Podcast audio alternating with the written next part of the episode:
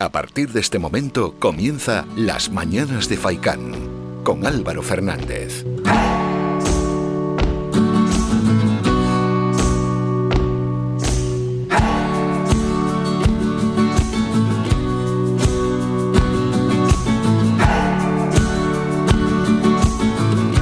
Tal? Muy buenos días y bienvenidos a las mañanas de Faikan. Hoy es miércoles, miércoles ya, ¿eh? ¿Cómo va pasando todo esto? Ecuador de la semana laboral para todos aquellos que trabajan de lunes a viernes, para el resto no, lógicamente. Hoy es 26 de mayo y por delante tenemos 3 horas de programa, 3 horas cargadas de contenido, contenido muy, muy, muy diverso porque para esto es un magazine radiofónico, ¿no? Para ir cambiando de temática, para ir informando y entreteniendo a todos los oyentes, a todos los que están al otro lado, a todos los que queremos hacer partícipes de este programa, es decir, que participen. Ahora vamos a explicar cómo se puede participar. Antes saludamos al equipo técnico, a Dani y a Nerea que están ahí a los mandos y a todos un saludo y muy buenos días también de mi parte de los tres, de Álvaro Fernández. ¿Cómo se puede participar en el programa? Enviando un WhatsApp o todos los WhatsApp que queráis al 656 60 96 92.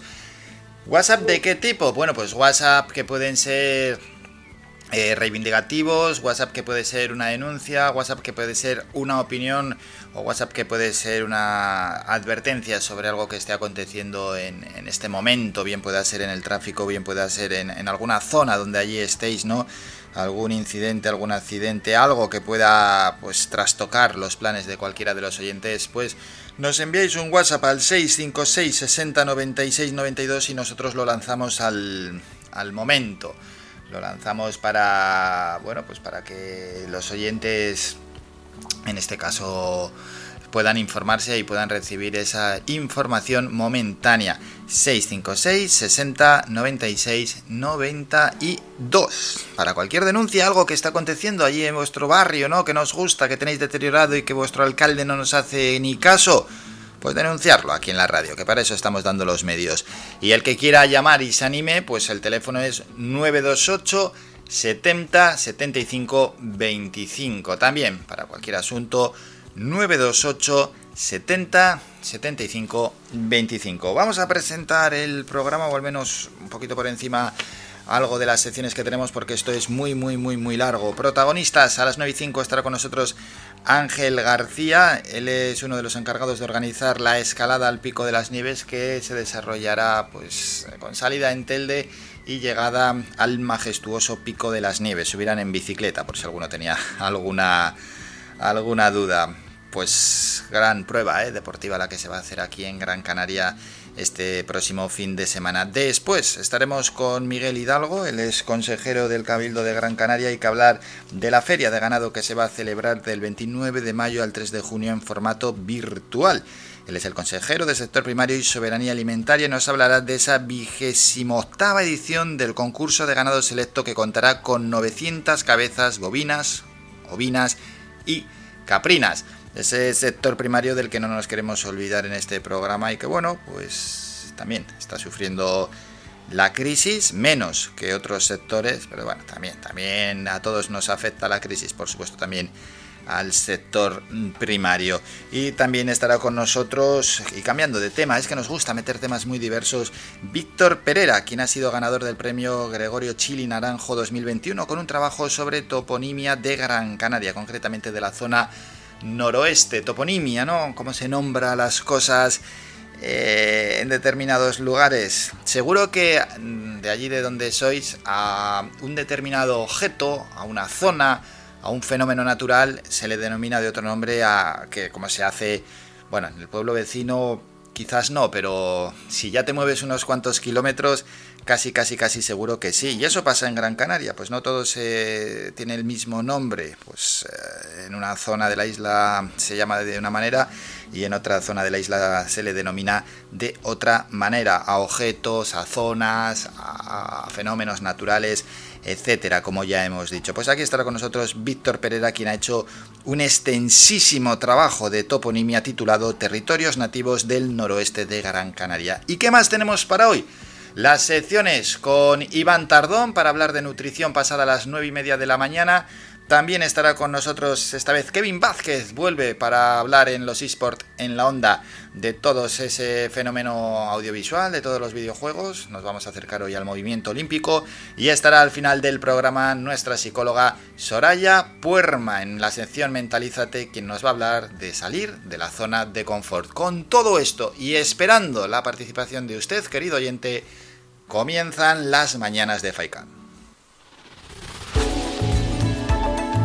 La opinión del día. Por ejemplo, la opinión del día viene a colación casi casi con lo que venimos diciendo que los oyentes pueden participar en el programa. Lo voy a decir hasta que alguien participe en el 656 60 96 92 o en el 928 70 75 25 que es el teléfono para eh, entrar en directo. Bueno, pues lo que estaba diciendo que que, esto viene a colación y es algo que, me ha pasado a mí, que cuando os pase una situación que creéis que no es muy lógica, pues lo normal es exponerla y que el resto de los oyentes escuchen y luego valorarla. Porque igual uno puede estar equivocado, ¿no? en torno a lo que está pensando. Bueno, pues ah, voy a exponer una situación que me ha pasado este fin de semana y que no lo encuentro muy lógico. Y es que para cuando vamos a visitar la península, a la vuelta, hay que hacerse sí o sí una prueba diagnóstica, vayas el tiempo que vayas. Bueno, hasta ahora eh, éramos conscientes, ¿no? Desde diciembre que todos aquellos peninsulares que querían venir a, a, nuestro territorio, a las islas, pues tenían que hacerse una prueba diagnóstica. Sigue en pie eso. De hecho, yo este domingo estuve en la península y luego al volver me tuve que hacer una prueba diagnóstica. Pero, claro, aquí está el asunto. Que alguno dirá, bueno, pues bueno, bien, más seguridad. Bueno, más seguridad entre comillas, porque si te la haces en la península, la paga el gobierno canario, es decir, la pagamos entre todos, que esto no es un, saco sin fondo, que esto no es pagar y pagar porque estamos en mitad de una pandemia, que hay que regular también el gasto. Y si te la haces aquí antes de ir, ya veis qué lógica tiene eso, la tienes que pagar tú. Yo fui el viernes por la tarde a la península y volví el domingo. Por tanto, Mm, viajaba hasta Bilbao y llegaba a las 6 de la tarde. No había ningún centro para poderme hacer una prueba diagnóstica ese mismo, ese mismo viernes. Entonces, ya el viernes descartado. De Bilbao me iba a una localidad que está a 100 kilómetros. En esa localidad es una localidad pequeña, no hay forma humana de hacerte una prueba diagnóstica. Por tanto, ese sábado descartado. Pero es que llamé a laboratorios y en los laboratorios no trabajaban los fines de semana, pero sí que te podías ir al aeropuerto a hacerte una prueba diagnóstica. ¿Pero qué sentido tenía irme recorrer 200 kilómetros para hacerme una prueba diagnóstica que me metan un palo por la nariz? Perder todo un día, ¿no? Salía el vuelo desde Sevilla, es decir, luego me recorría la península en coche y salía desde Sevilla, por diversos motivos que tenía que estar allí en la capital andaluza. Pero al llegar a Sevilla en el aeropuerto de Sevilla no hay ningún eh, laboratorio ni, nada para hacerte. Hay, en determinados aeropuertos donde sí te puedes hacer la prueba diagnóstica y en otros donde no. Pues en el de Sevilla, que es un aeropuerto grande, de una ciudad enorme, no te lo puedes hacer en el aeropuerto. Laboratorios abiertos un domingo en Sevilla, pues búscalos y a ver cuántos encuentras. Por tanto, tampoco había forma de hacerme la prueba diagnóstica.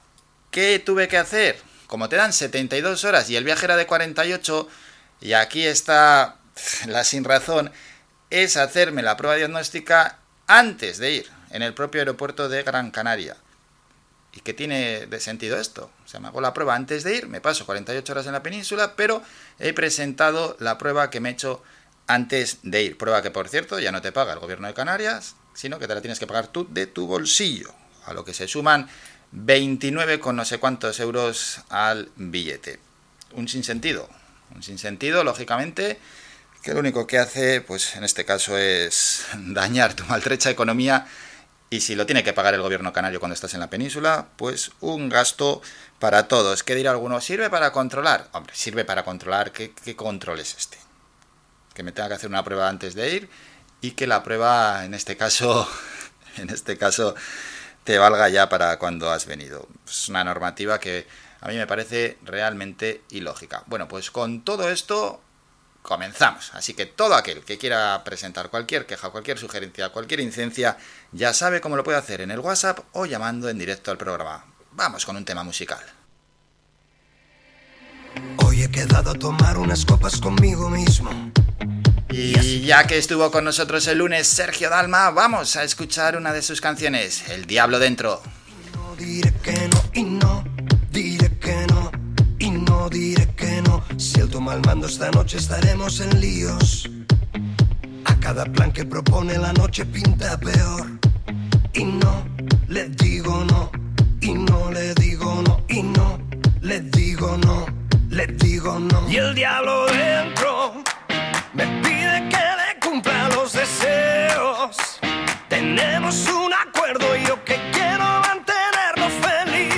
No se lo niego y siempre le contesto que sí. Y el diablo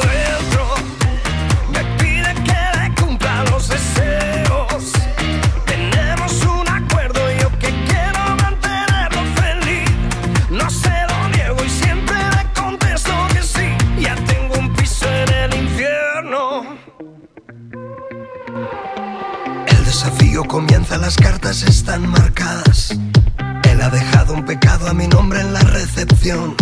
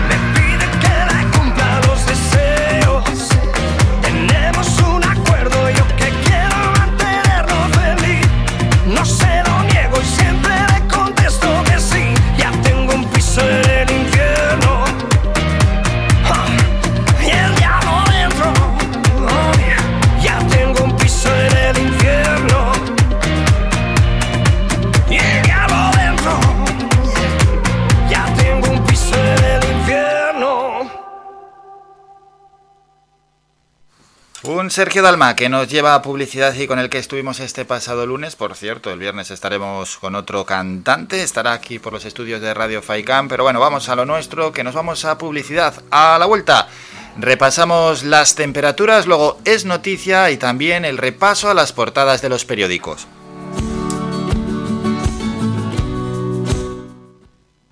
Escuchas Faikan Red de Emisoras, Las Palmas 91.4. Somos gente, somos radio. ¿Pensando en construir, reparar o renovar? Deja tus proyectos en manos de profesionales. En Ferretería Germán Medina encontrarás todas las opciones para la industria y el hogar, con calidad y variedad, con todo un mundo de cerámicas a tu alcance, con facilidades para pagar. Financia tus compras hasta en 24 meses y sin intereses. Ahora, además, renovar tu baño te sale más barato que nunca. Ven y llévate tu mueble de baño con lavamanos, grifo, espejo y además plato de ducha y mampara por tan solo 395 euros. ¿Te lo puedes creer? Ven ya a Germán Medina y aprovecha nuestra promoción inigualable. Visítanos en vecindario 928 75 0107 y Polígono Darinaga 928 75 39 54 y en germánmedina.es. Somos gente, somos radio. Escuchas Las Mañanas de Faicán con Álvaro Fernández.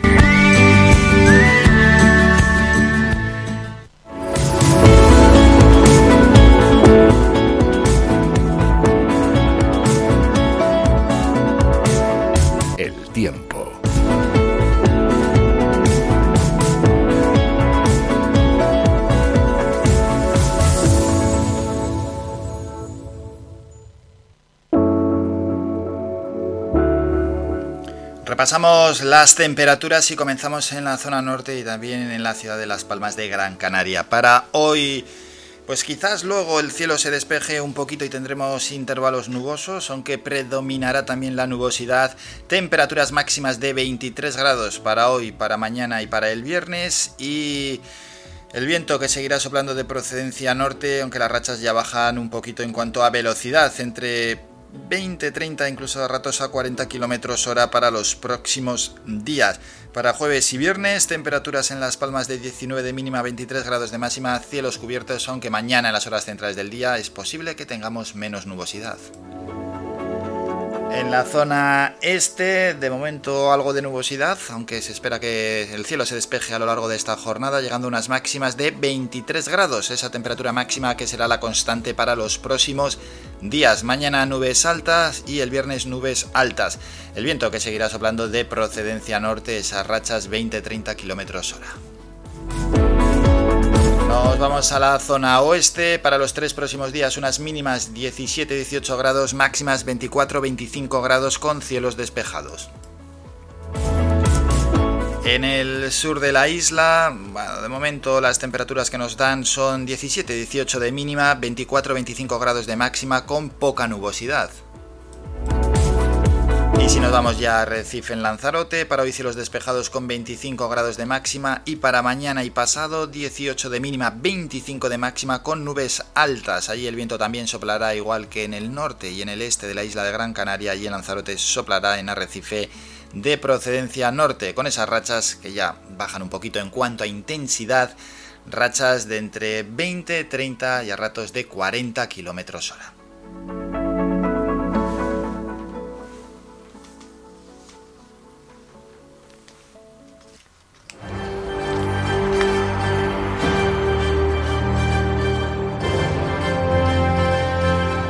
Noticia.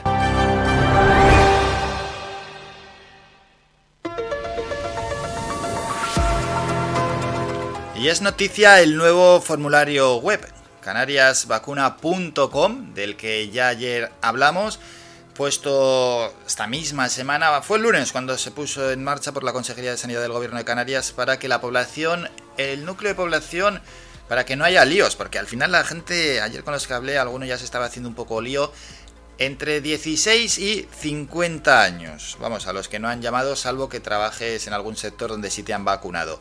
Es para solicitar, pedir una cita, ¿no? Para recibir la vacuna contra la COVID-19.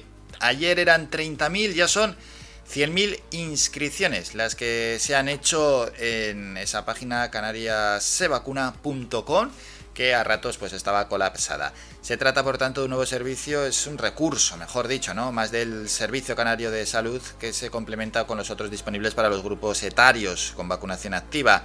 Eso sí, no penséis que ahora os han apuntado y os van a llamar mañana. No, no, no, no, no. Esto, la cita lo que pasa es que se queda agendada, ¿no? Y queda agendada en función del grupo de edad, eh, pues de tu edad, del grupo de edad del usuario.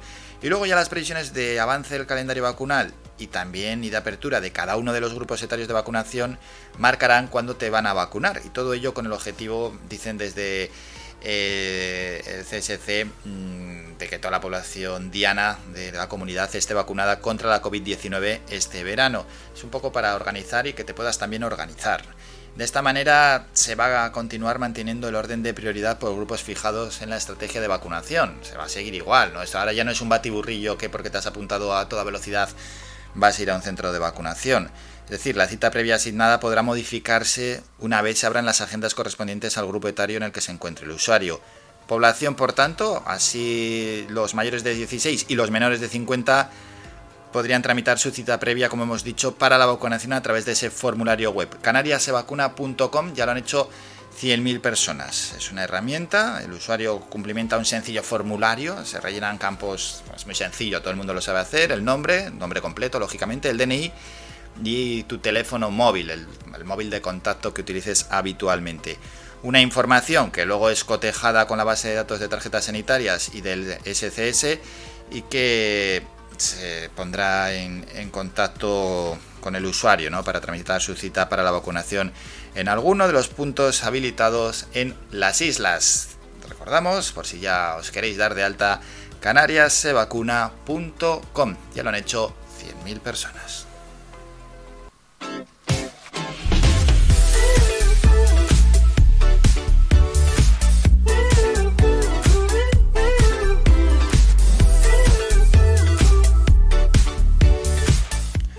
Son pocas, 100.000 personas. Vamos con el repaso a las portadas de los periódicos, primero las de tirada general. Empezamos por el mundo. A ver qué tenemos aquí. El gobierno bajo la amenaza del desahucio y ahí se ve a la policía y eh, en un lado y en el otro lado pues a miembros de la CUP.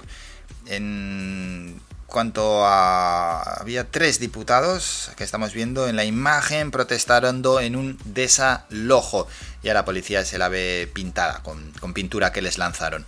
Plus Ultra prevé, ya cambiando de asunto, otros 35 prevé perder otros 35 millones tras el rescate que le dio el gobierno. Así figura en el plan de viabilidad aprobado por la SEPI antes de otorgarle 53 millones según Garicano. Ábalos admite ahora que su ministerio hizo dos informes favorables. La razón sale el presidente del gobierno en portada. Sánchez quiere ser el pacificador de Cataluña como Zapatero Coneta. El presidente defendió ayer en Bruselas los indultos a los presos del proceso. Moncloa da sentido histórico al fin del conflicto. Otras noticias, la crisis Esquerra CUP por interior abre el relevo de Trapero. Hacienda desoyó al juez que pidió investigar al rey emérito en 2020. Vamos con el país, foto de portada muy parecida a la primera que hemos leído, a la del mundo. Un desahucio provoca la primera crisis entre Aragonés y la CUP. Y se ve pues a miembros de la CUP enfrente de la policía, enfrente de los mozos de escuadra que están llenos de pintura. Sánchez defiende los indultos frente a venganzas o revanchas. La decisión que tome va a tener muy presentes valores como la concordia, dijo ayer Sánchez. El presidente reclama de la oposición la misma lealtad que él tuvo con el 155 Casado dice que cumplir la ley no es venganza y se reafirma en que recurrirá. Vamos con ABC en la foto de portada Sánchez. Ni revancha ni venganza. Sánchez prepara los indultos y presiona a los jueces.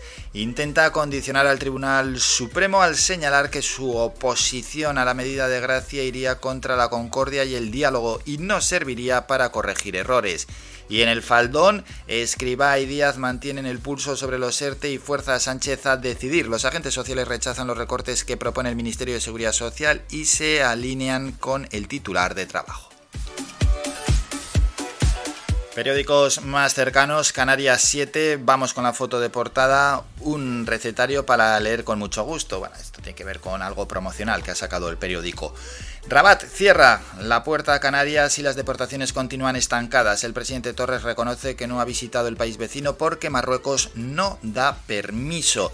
La presencia de Pomares retrasa la junta de RTVC. La Unión Deportiva comunicará hoy a Pepe Mel que sigue y la venta de JSP peligra al elevarse la deuda a 64 millones. La provincia, foto de portada, drones para prestar servicios a los barcos. ¡Guau! Pedazo dron que sale en la foto de imagen. Titular de la provincia, y Z propone el despido de los interinos al tercer año de contrato. Otras noticias, Canarias reclama al Estado fondos para 1.439 obras turísticas y el nuevo servicio de salvamento dobla en las playas el número de socorristas. Diario de avisos en la foto de portada el carnaval de 2022 será de ciencia ficción. Volveremos a la normalidad. El alcalde Bermúdez confía en que miles de personas regresen disfrazadas a las calles al anunciar el tema alegórico de las próximas carnes elegido mediante votación popular. Bueno, hay que se ve un poco mal la portada. A ver otras noticias. Tenerife lidera las reservas del turismo nacional para el verano. O el centrocampista Alex Corredera, primer fichaje del Tenerife 21-22. Y venga, vamos ya con los deportivos. Marca, hombre, hoy hay partidazo, ¿no? A las 8, Villarreal Manchester United, rumbo a la gloria. El submarino amarillo afronta sin complejos la primera final de su historia. El United busca otro doblete del fútbol inglés en Europa. Emery a por su cuarta Europa League. Diario As, ahí se ve un grupo de aficionados, pues donde se va a jugar la final, la final de todos. Fernando Roch dice, no somos los favoritos, pero creo que seremos campeones. Unai Emery, este proyecto ha roto barreras, tiene credibilidad. A las 8, el Villarreal busca ante el Manchester United la Europa League, su primer gran título y salvar la cara del fútbol español. Y vamos a terminar ya con el mundo deportivo. Vignaldum a punto. El Barça está muy cerca de cerrar el fichaje del medio holandés tras una reunión con su agente y su asesor legal. De 30 años queda libre del Liverpool y en su país dan por hecho que firmará por tres temporadas de Blaugrana. Breve cumbre, la porta Kuman, aún no hay decisión. Rob Jansen, representante del técnico, habló de buenas sensaciones y augura que habrá nuevas conversaciones. Bueno, pues así han llegado hoy las portadas de los periódicos. Siempre repasamos primero las de tirada, en este caso eh, general, después las locales y terminamos con las deportivas. Desde aquí, suerte al Villarreal. A ver si mañana podemos contar que el Villarreal ha sido campeón de la Europa League. Y todos aquellos que os gusta el fútbol, pues bueno, entendemos que tenéis una buena cita, ¿no? Con, ese, con el espectáculo futbolero a partir de las 8 de la tarde. Es un muy buen horario para ver un, partido de fútbol que, a priori se presenta muy muy interesante. Bueno, una final siempre es interesante, pero una final con el Villarreal y el Manchester United pues es un atractivo partido. Nos vamos a ir a publicidad y recordamos que a la vuelta a las 9 iremos con el primer boletín informativo y luego, luego vamos a hablar un poquito de deporte. Y es que en este programa hablamos absolutamente de todo y más aún si cogemos la perspectiva de la semana.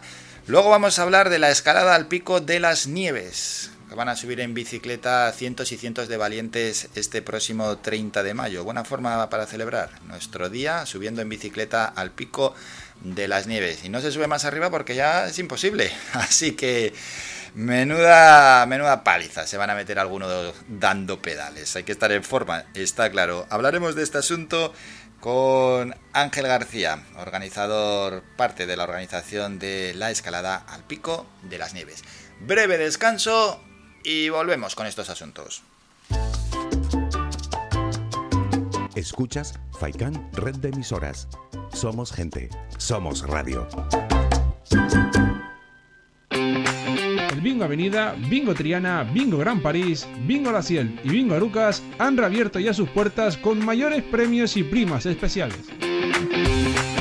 Vuelven con medidas de seguridad e higiene contra el COVID-19. Disponemos de aparcamiento vigilado y servicio de cafetería para nuestros clientes. Vende Belingo y prueba suerte. Te esperamos. Juega de forma responsable. El abuso puede provocar ludopatía. Prohibido menores de 18 años. Restaurante Mi Niño abre sus puertas de lunes a viernes de las 7 de la mañana a 6 de la tarde. Le ofrecemos desayunos, menús variados caseros a precios asequibles. Disponemos además amplios salones para cualquier tipo de celebraciones. Infórmate o haga su reserva al 928 700602. Restaurante Mi Niño. Visítanos, estamos en la calle Los Peregrinos, Polino Industrial, El Gora Telde. Parking gratuito y falsi conexión con la autopista Gran Canaria 1. Te esperamos en el restaurante Mi Niño.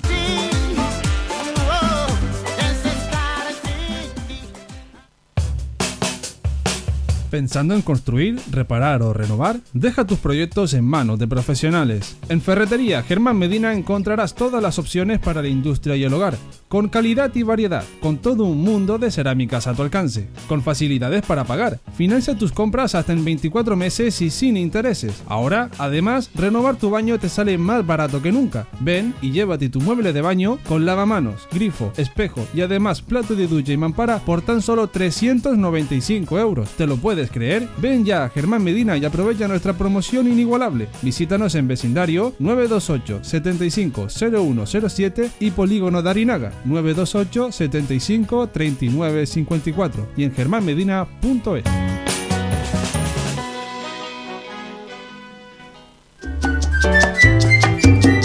El mejor regalo que te podemos ofrecer en tu red de emisoras Faikan es mucha música, porque es el mejor relax que te ofrecemos durante el día.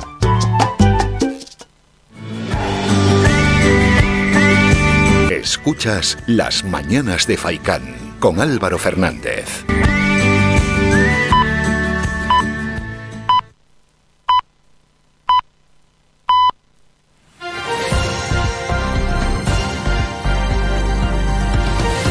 Noticias.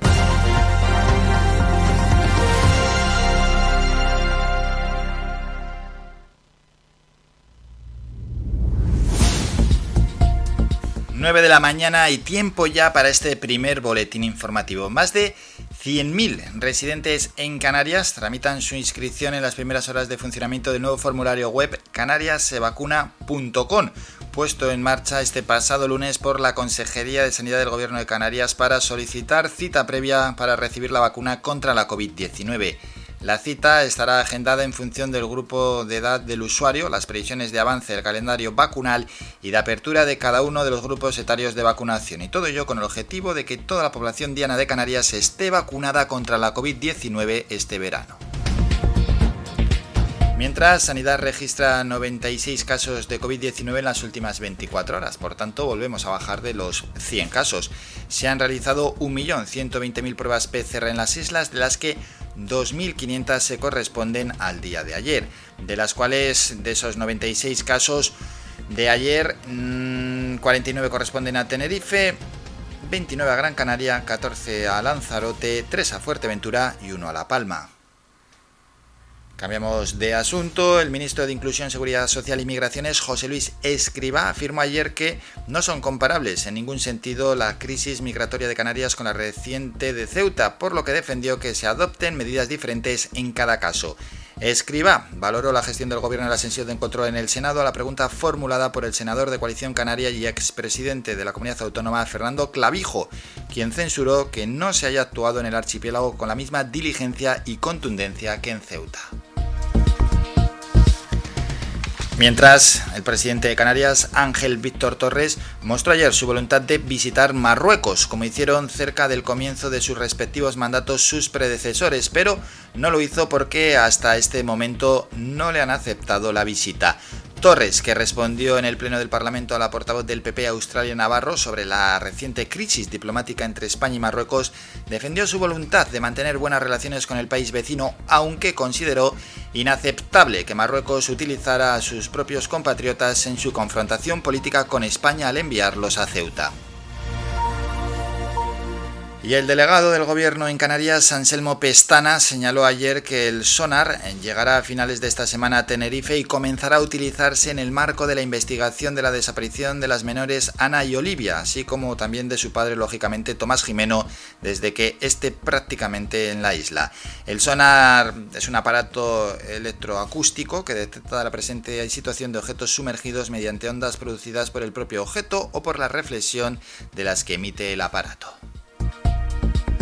Terminamos con la información más cercana, regresamos a las 10 con un nuevo boletín informativo.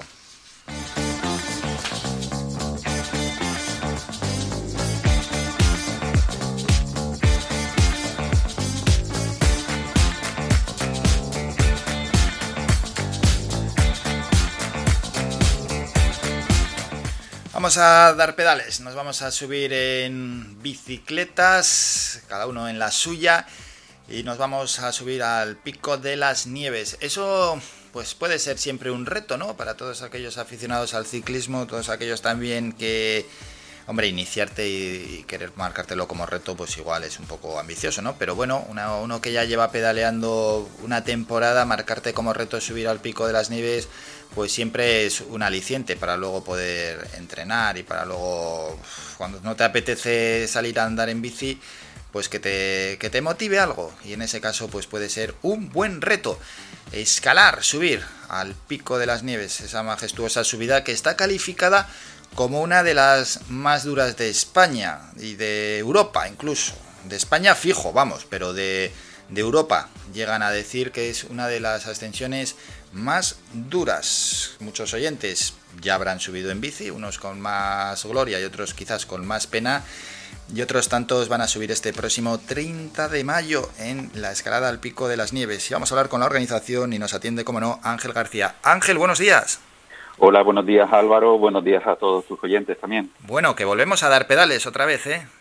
Pues sí, se nos quedaron ganas después del desarrollo apoteósico de la Titánica y pues este domingo 30 de mayo, Día de Canarias, estamos ya con muchas ganas de, de partir desde la Plaza de San Juan de Telde, el emblemático centro neurálgico de, de la ciudad de Telde, de la ciudad deportiva de Telde, para salir con este pelotón de cerca de 270 corredores a las 9 de la mañana, con muchas ganas de, de participar, de pasarlo bien y de sufrir un poquito en las duras rampas de la pasadilla.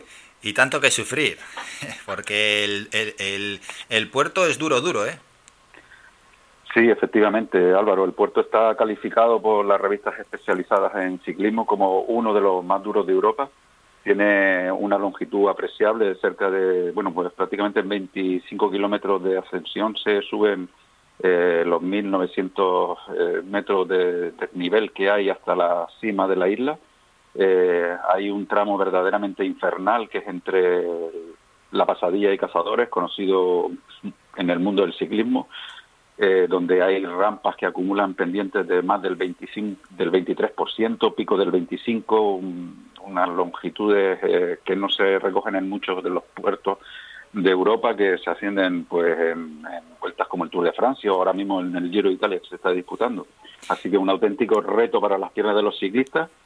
Eh, solamente los más preparados pueden llegar a la cima, pero en esta ocasión, pues aprovechando la 20 edición, eh, por primera vez la escalada al Pico de las Nieves, hasta ahora englobada dentro de la Gran Canaria Baigüí, de la cicloturista, vuela sola como etapa independiente, como prueba independiente. ¿Y por qué lo habéis, la, lo habéis sacado? Eh, la prueba tenía unas características sí. que no encajaban bien, que tenían un mejor encaje fuera de la Vuelta Cicloturista, que es una prueba más de, de, de otro nivel de ciclismo, uh -huh. y estas características pues hacían que, que el, pensábamos que la prueba escalada Pico Las Nieves podía tener entidad propia. Así lo ha reconocido la Unión Ciclista Internacional, que nos ha apoyado en esta ocasión con su sello, su sello, su marca específica de la UCI, eh, lo que da un aval de la calidad deportiva, de las garantías técnicas, eh, también sanitarias, por supuesto, etcétera, que, que, requiere la prueba. Y lo que hemos pensado desde la organización, que más allá de un reto para ciclistas especializados, pues también abrirlo a todo tipo, a todos niveles de los ciclistas, a todo el público, ¿no? Y para eso, pues hemos preparado en esta edición, coincidiendo con el 20 aniversario, uh -huh. pues varias categorías, varios niveles para sí. que todos los ciclistas puedan participar de la fiesta ah. de la bicicleta, de la escalada pero adaptado a su nivel. Y vale, así vale. pues hemos preparado pues tres recorridos mmm, con una dificultad ascendiente, ascendiente para pues bueno pues para desde los que están empezando hasta los que ahora hablamos sí ahora hablamos de esos diferentes niveles. Claro el, el, sacar y hacer por un por un lado mm, la escalada al pico de las nieves de marcarla como una sola prueba pues hombre también tiene su lógica porque si estamos hablando de uno de los puertos más duros de Europa esto hay que ponerlo en valor. Y todos aquellos eh, visitantes que llegan aquí que tengan ese aliciente también por decir uff pues yo coroné el, el pico de las nieves Sí, efectivamente. Tenemos aquí una verdadera joya. Bueno, tenemos muchas joyas del ciclismo. La isla en sí es una auténtica maravilla, por todo reconocida, la climatología que nos acompaña, las carreteras, eh, eh, en fin, los paisajes por los que se disfruta la bicicleta sí. es un paraíso para el cicloturismo y efectivamente, como bien dices, pues una de esas diamantes que tenemos en la isla es la ascensión al pico de las nieves por sus distintas vertientes la que está considerada más dura es la que vamos a hacer este domingo Ajá. y bueno pues Tel de anfitriona y Ciudad del Deporte el Cabildo de Gran Canaria a través de su Consejería de Deportes etcétera lo han entendido así y hemos decidido pues efectivamente que tenía entidad propia y, y, así se ha reconocido por parte de los deportistas, 270 inscritos hasta fecha de hoy, hoy precisamente se cierran inscripciones. Hoy se cierran, sí. Eh, ¿Cuántos, ¿cuánto sería que... lo máximo que se puede, el, el, el, cupo, por así decirlo? ¿Cuándo cerráis inscripciones? Es decir, ya imagínate un año que hay, os desbordan el número de inscripciones, ¿hay un límite? Sí, efectivamente. Bueno, en este año especial que estamos viviendo, lo que prima para todos nosotros son las condiciones sanitarias que se puedan cumplir, eh, que mantengamos todos la, los requisitos que nos impone la Consejería de Sanidad. Eh, así lo hemos estado haciendo en las pruebas que hemos disputado hasta ahora, tanto en los habituallamientos como en las salidas, los protocolos de, de, de, de los ciclistas a la hora de recoger el dorsal de los premios, etcétera, pues nos imponen esas distancias, esos tiempos que no podamos tener un pelotón tan numeroso como nos gustaría Esperemos que en futuras ediciones sí sea ya así. y el límite de 250 entre 250 y 300 ciclistas es quizás el máximo que, nos permiten cumplir el cumplimiento correcto de estas condiciones. Y así pues a futuro lo hemos cerrado en este momento sí. Sí sí a futuro pues bueno pues sí se irá eh, cada vez eh, la inscripción irá aumentando lo que comentábamos los niveles sale de Telde claro la prueba pero eh, hay, hay diferentes distancias diferentes niveles pues sí, efectivamente, salimos desde la Plaza San Juan, todos juntos, todas las categorías, mm. y hacemos un pequeño bucle inicial, bueno, pequeño, no tan pequeño, de 30 kilómetros, alrededor de 30 kilómetros, que, que es el que hará la categoría Starter, que hemos denominado Starter, que lo que hacemos es subir por la Higuera Canaria, el precioso barranco de la Cotera, y la ascensión final al pico de Bandama, que no es una ascensión menor, son 13 kilómetros de subida, todos ellos con el tráfico totalmente cerrado, eh, la carretera totalmente cerrada al tráfico para permitir el desarrollo de la prueba en ese tramo cronometrado. Y bueno, pues el que más pueda que llegue arriba el primero. Eh, arriba haremos un pequeño reagrupamiento, un habituallamiento y luego pues bajaremos con ese grupo starter que lo componen alrededor de 50 ciclistas hacia la ciudad de Telde por Los Hoyos, Sagán, Ginamar. Eh, llegamos de nuevo a la Plaza San Juan y allí pues ya les espera eh, un importante habituallamiento, el Club Visitel, el club local que nos ha apoyado en todo momento, con Ñito a la cabeza, estarán con los chiquillos del Visitel, que son montones, eh, con sus camisetas de la escalada Kids, haciendo exhibiciones de de ciclismo infantil, una pequeña gincama y, en fin, hacer una pequeña fiesta de la bicicleta y -huh. pues esa es la categoría starter, la que es adaptada pues para todos los iniciados. Hay una intermedia, ¿no? Sí, los que ya caminen un poquito más en bicicleta, las categorías junior y los que puedan salir dos, tres veces en semana, pues la categoría advanced que recorre un total de 55 kilómetros y se le acumula un desnivel total de unos 1.500 metros, pues continuará la marcha, no parará en Telde, continuará la marcha hacia el municipio de, de Ingenio y allí es donde empieza el segundo tramo cronometrado desde el pueblo desde la salida del pueblo de Ingenio prácticamente. Sí, que ya pica para arriba. Ya, sí, sí, ya tiene unos 6, 7 kilómetros para arriba, una pendiente, bueno, continua, asequible todavía, hasta el, hasta la pasadilla, hasta el inicio de las primeras estribaciones duras. Pues allí es donde finaliza la categoría Advance, 55 kilómetros y 1500 metros. De y, y la otra, la que queda, pues hasta arriba entonces. Bueno, ya los brutos del todo, pues que quieran seguir, pues mm, siguen, ya se adentran de lleno en el, en el infierno, por decirlo así se meten en la carretera terrible de la pasadilla hasta Cazadores, cinco kilómetros brutales, ya los conocemos todos los que somos de la isla y muchos foráneos, que, hay que ir con un desarrollo adecuado, esperemos que la climatología nos acompañe y bueno, pues hay que pasar ese tramo, pero la carrera no termina en Cazadores, sino que todavía de ahí para arriba quedan alrededor de 11 kilómetros más al pico Las Nieves, atravesando la caldera de los Marteles, etcétera, y bueno, pues arriba en la cumbre mismo donde acaba la carretera de, la isla, pues allí, allí es el final de la etapa. Pues es muy atractiva la prueba que habéis organizado, 72 kilómetros para, para los que la hagan completa. Y, claro, claro, con esa ascensión terrible al pico de las nieves y la zona entre la pasadilla y cazadores que, que vas parado, ay, vamos, que es que vas que parece que te van a explotar las piernas.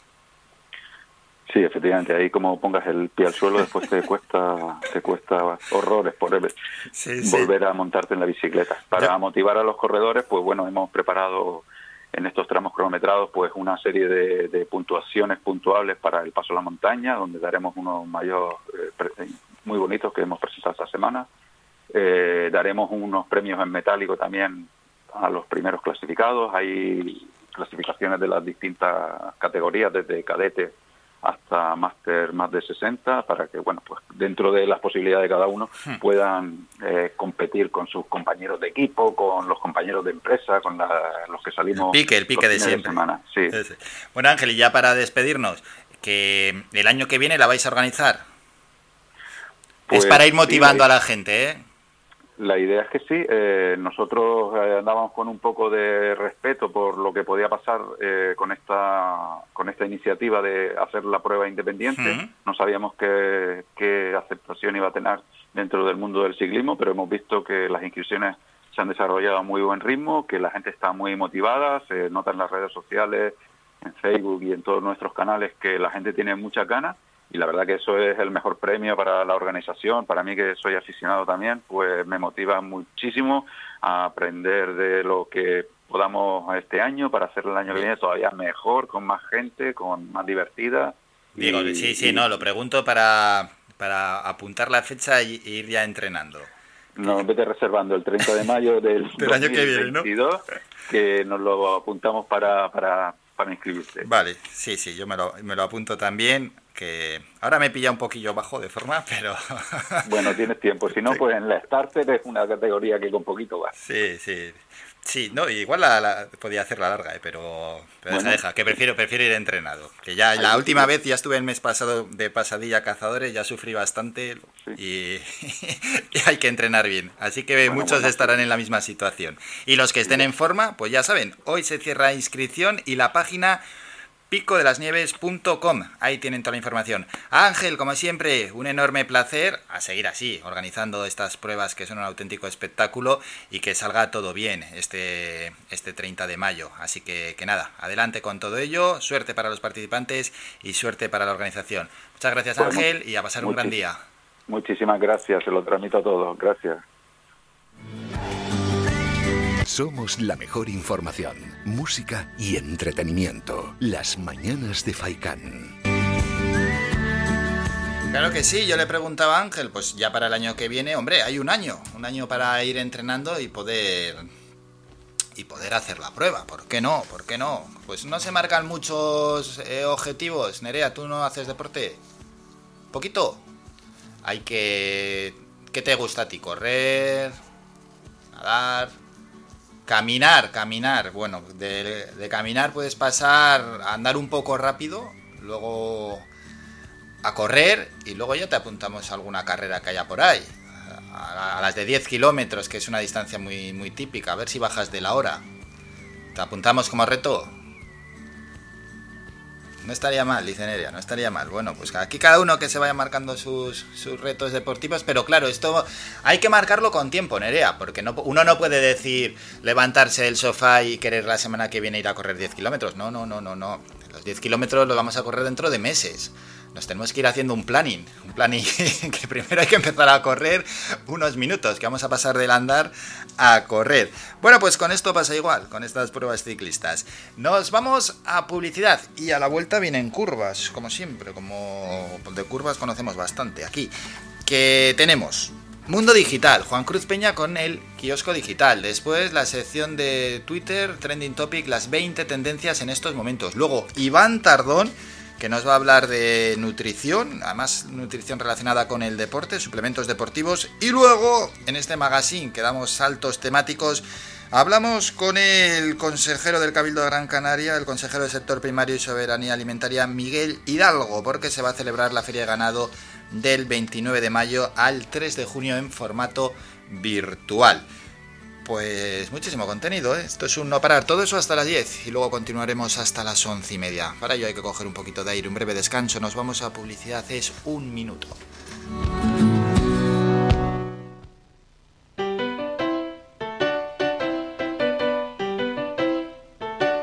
Estás escuchando Faikan Red de emisoras Gran Canaria. Sintonízanos en Las Palmas 91.4. Faikan Red de Emisoras. Somos gente. Somos radio.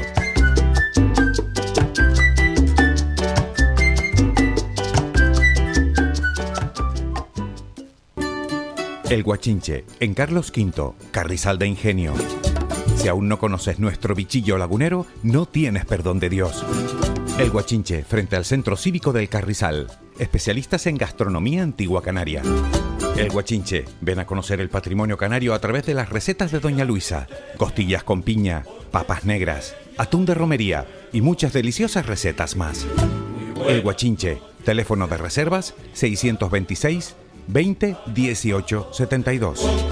El Guachinche, en el Carrizal. Especialistas en cocina antigua canaria, bichillo y vino tradicional. El Guachinche, en el Carrizal. Disfruta de lo nuestro.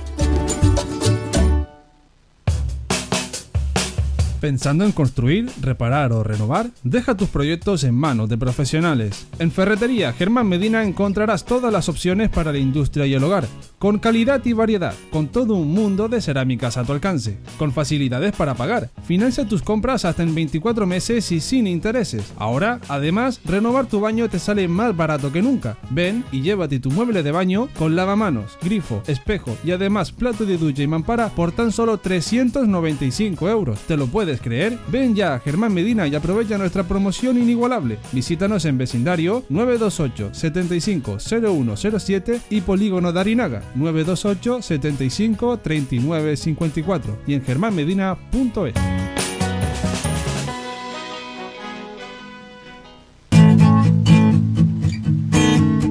Somos música. Somos información. Somos entretenimiento. Eh, Somos vida. Somos Radio Faikán. Somos gente. Somos radio.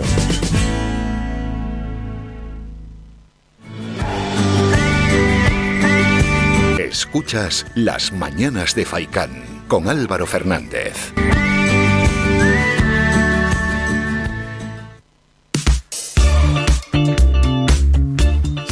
Y tiempo ya para el espacio Mundo Digital. Empezamos con el periodista Juan Cruz Peña, que en su sección El Kiosco Digital nos trae la información, toda la información de los principales medios digitales de nuestro país. Aquí comienza el Kiosco Digital, el espacio para conocer cómo abren los principales diarios en España, hechos por y para la red, con Juan Cruz Peña. Hola, ¿qué tal? Saludos y bienvenidos. Hoy es miércoles, hoy es 26 de mayo de 2021 y comenzamos ya. Vamos con la apertura de El Confidencial. El juez del caso Villarejo prevé imputar a Sánchez Galán tras la petición de la Fiscalía. García Castellón prevé citar como investigado al presidente de Iberdrola por los pagos de la empresa a Villarejo para presuntas labores de espionaje contra adversarios políticos y empresariales. También se espera que la acusación se dirija contra Francisco Martínez Córcoles y Fernando Becker. Así abre el diario.es. Sánchez allana los indultos a los líderes independentistas y la derecha anticipa una guerra judicial. A la espera de que el Supremo se pronuncie a finales de semana, los socios del gobierno respaldan los indultos. El jefe del Ejecutivo pide posicionarse del lado de la concordia frente a la venganza, mientras PP y Vox avanzan iniciativas en los tribunales.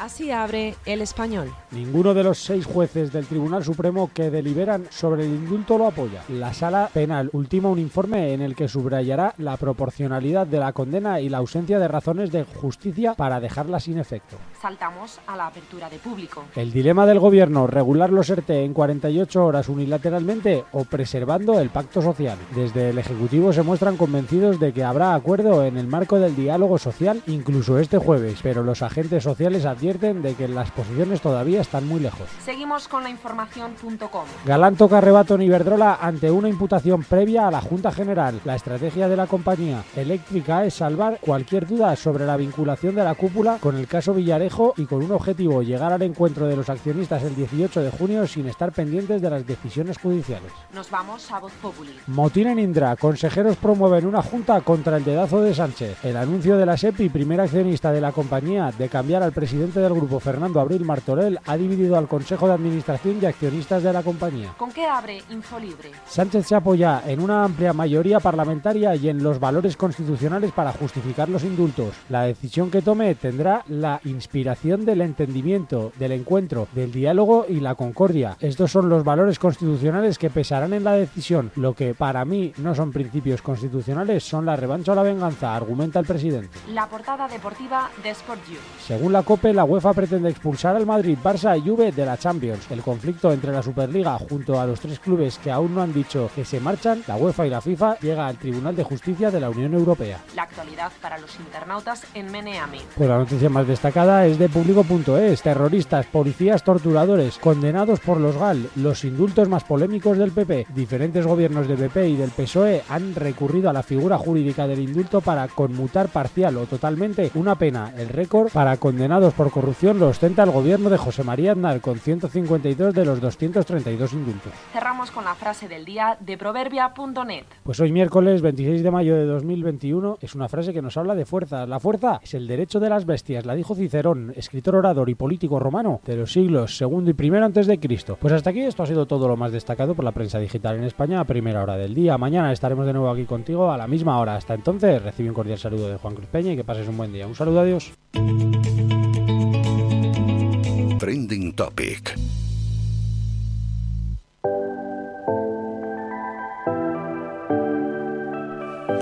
Muchas gracias, como siempre, Juan Cruz Peña, por toda esa información. Bueno, vamos a Twitter a ver qué es lo que tenemos. Primera tendencia, feliz miércoles. Segunda, gobiernos en libertad. ¿Eso qué es? Pues es lo siguiente, el PP ha lanzado un hashtag y de momento lo tienen bien arriba. Pablo Casado dice hoy se cumplen dos años desde las elecciones municipales, dos años de gobiernos en libertad. Ismael Sirio López del PP dice el Partido Popular tiene 2.863 alcaldes, 20.366 concejales, 89 diputados, 84 senadores, 13 eurodiputados, 295 diputados autonómicos. Gobernamos para 12.760.000 habitantes. Tenemos a los mejores y sabemos gobernar para todos.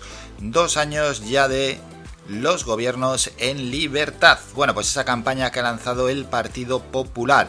Luego hay una tendencia, la tercera que tiene que ver con una publicidad, no la vamos a decir. La cuarta tendencia es sesión de control, así que nos vamos al Congreso y tenemos lo siguiente. A ver, el país, Carmen Calvo responde a Espinosa de los Monteros de Vox, dice, ¿en qué han ayudado ustedes yéndose a Ceuta? ¿En qué ayudan cuando niegan la violencia contra las mujeres tras los asesinatos de estos días?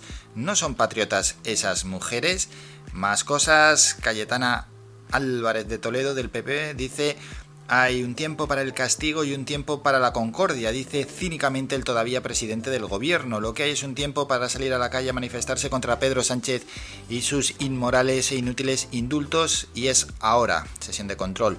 Pedro Sánchez, el plan de este gobierno es claro, superar la pandemia, avanzar en la vacunación y la recuperación y en consecuencia en la transformación y progreso de nuestro país. Lo haremos como venimos haciendo durante todos estos meses de pandemia desde la cogobernanza y así eternamente sigue la sesión de control. Quinta tendencia, la cafetera minutos de silencio. Sexta, Clippers. Esto nos lleva a la NBA y es que Luca Doncic, nombre clave ahí en la NBA. Pasión Basket dice Doncic en la victoria de Dallas Maverick ante los Ángeles Clippers anoche. 39 puntos, 7 rebotes, 7 asistencias. Es el primer jugador en la historia de la NBA en anotar más de 250 puntos, más de 70 rebotes y más de 70 asistencias en sus primeros 8 partidos de playoff. 2-0 para Dallas. Gigantes del básquet, buenos días. Maverick 2-0 ante Clippers. Doncic ha anotado 39 puntos. Séptima tendencia, cuídate. La octava es Doncic. La novena es Conte, también es deportiva. Soy Calcio, dice. La gacheta del Sport asegura en exclusiva que Antonio Conte se va del Inter. El club quiere terminar el mercado de fichajes con 100 millones de euros de ingresos y quiere recortar un 20% los sueldos que hay ahora. Conte está en contra y no soportaría perder a un titular y no seguiría. Bueno, John Wayne es la décima tendencia y el motivo es que hoy se cumplen 114 años del nacimiento de John Wayne, el legendario cowboy. 114 años ya de su nacimiento. Pecha Román, la undécima, San Felipe Neri es la decimosegunda tendencia. San Felipe Neri, enseñemos el amor al prójimo, la simplicidad evangélica y el servicio a Dios, que como tú encontremos la alegría en el Señor. Y terminamos con lo siguiente, Tejero, Plus Ultra, Kawi, Cayetana, Plaza de Oriente, Maps, Supremo y Dallas. Así está en estos momentos Twitter. estoy susurrando al diablo. Le ruego que sea mi aliado. A pesar el lunes estuvimos con Sergio Dalma, estuvo aquí en nuestro programa y el viernes tendremos también a otro cantante, será él, menos trayectoria y más joven, lógicamente, él es David Cava, pero que tiene por delante un gran futuro. Estará con nosotros aquí, ¿eh? en los estudios, será a partir de las 10 de la mañana cuando esté en Radio Faikán David Cava, a quien escuchamos en esta canción con él, con Juan Magán, aunque no quiera esta canción que está petando. Aunque pierda, gane contigo. Aunque me enseñes a no tenerte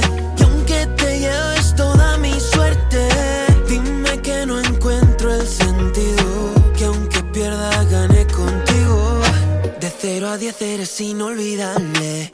Tú me haces falta y me di cuenta tarde. No me canso de esperarte, aunque ya sé que esto no hay segunda parte. Yeah, oh, mala, mala, juego contigo y pierdo todo. Siempre me ganas, tú y yo somos un TT en una noche en un motel. La verdad es que me haces falta. Y aunque no quiero volver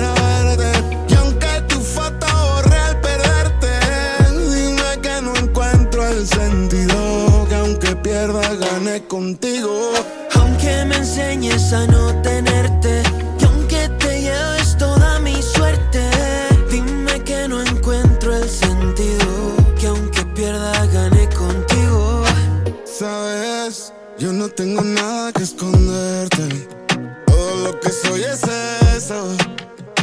Nada más que eso, yeah. Y ahora que me ves,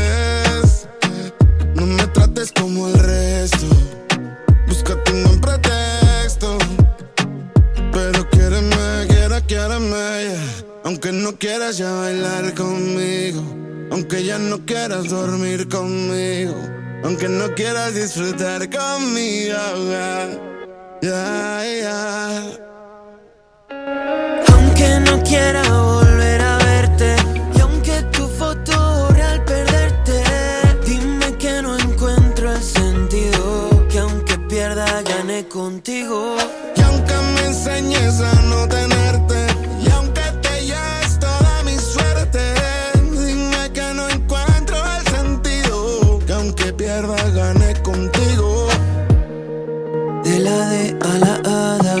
Juan Magán, Manuel Palacín. Con ellos dos, con David Cava, quien estará con nosotros aquí en directo en los estudios de Radio Faikan este próximo viernes desde las 10 de la mañana, y Juan Magán, nos vamos a publicidad. A la vuelta, regresamos para hablar de nutrición en la salud al día con Iván Tardón, nuestro experto en nutrición, y luego hablamos con Miguel Hidalgo, el consejero, en este caso del Cabildo de Gran Canaria, del sector primario y soberanía alimentaria, sobre la feria de ganado que se celebrará del 29 de mayo al 3 de junio en formato virtual. Escuchas Faikan Red de Emisoras, Las Palmas 91.4. Somos gente, somos radio. Ven al restaurante La Cofradía de Pescadores de Arguineguín, bajo la dirección de Manolo El Picao. Abierto los martes y de jueves a domingo, de 12 del mediodía a 11 de la noche. Lunes y miércoles cerrado por descanso del personal.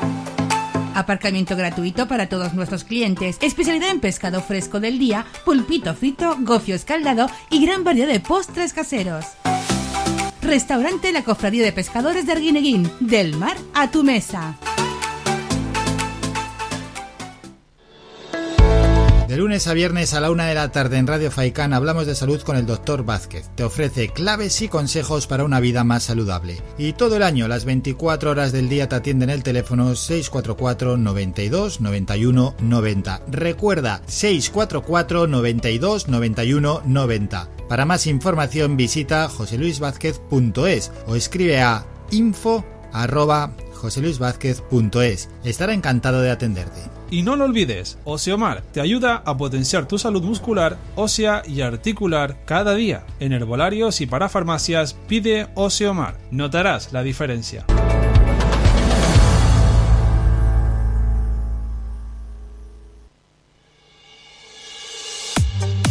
Tus instalaciones de limpieza con Servinagua. Te ofrecemos un servicio profesional de limpieza para oficinas, locales, núcleos residenciales, comunidades de vecinos, industrias, cristales, colegios, limpieza general de obras y mucho más. Teléfono 928 96 37 63 y correo electrónico info arroba servinagua.com. Si ya dispones de un servicio de limpieza, pide presupuesto sin compromiso y lo mejoramos. Recuerda, teléfono 928 96 37 63 y correo electrónico info arroba servinagua.com. Servinagua 2018 SL, empresa con más de 20 años de experiencia. Somos gente, somos radio.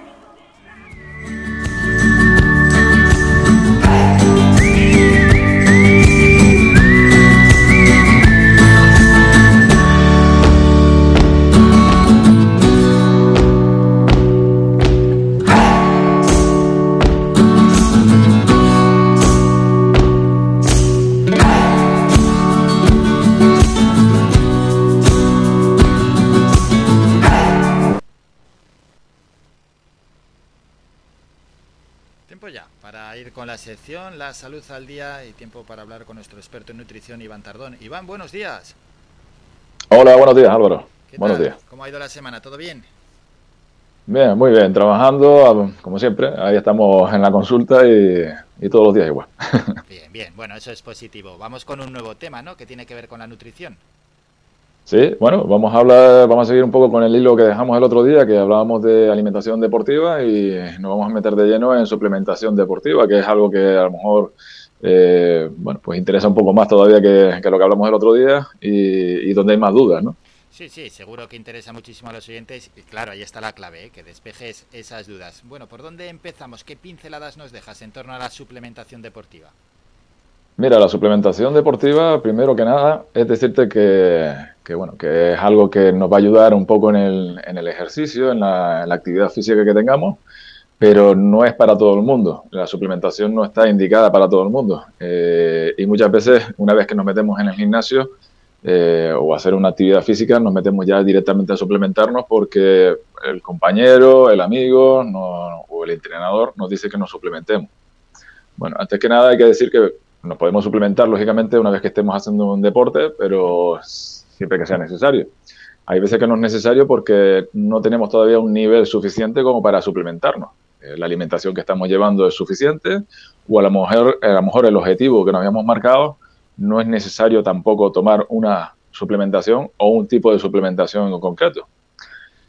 También hay que decirte que muchos, muchos, muchas suplementaciones también están rodeadas de, de mitos y de, y de algunas cositas que a lo mejor tenemos mm, idea, pero no, no, no profundizamos en, en, el, en, esa, en esa idea concreta y al final no, no lo utilizamos correctamente. Claro, pues... Es que, es decirte, es- sí, dime. No, no, dime, dime tú, Iván.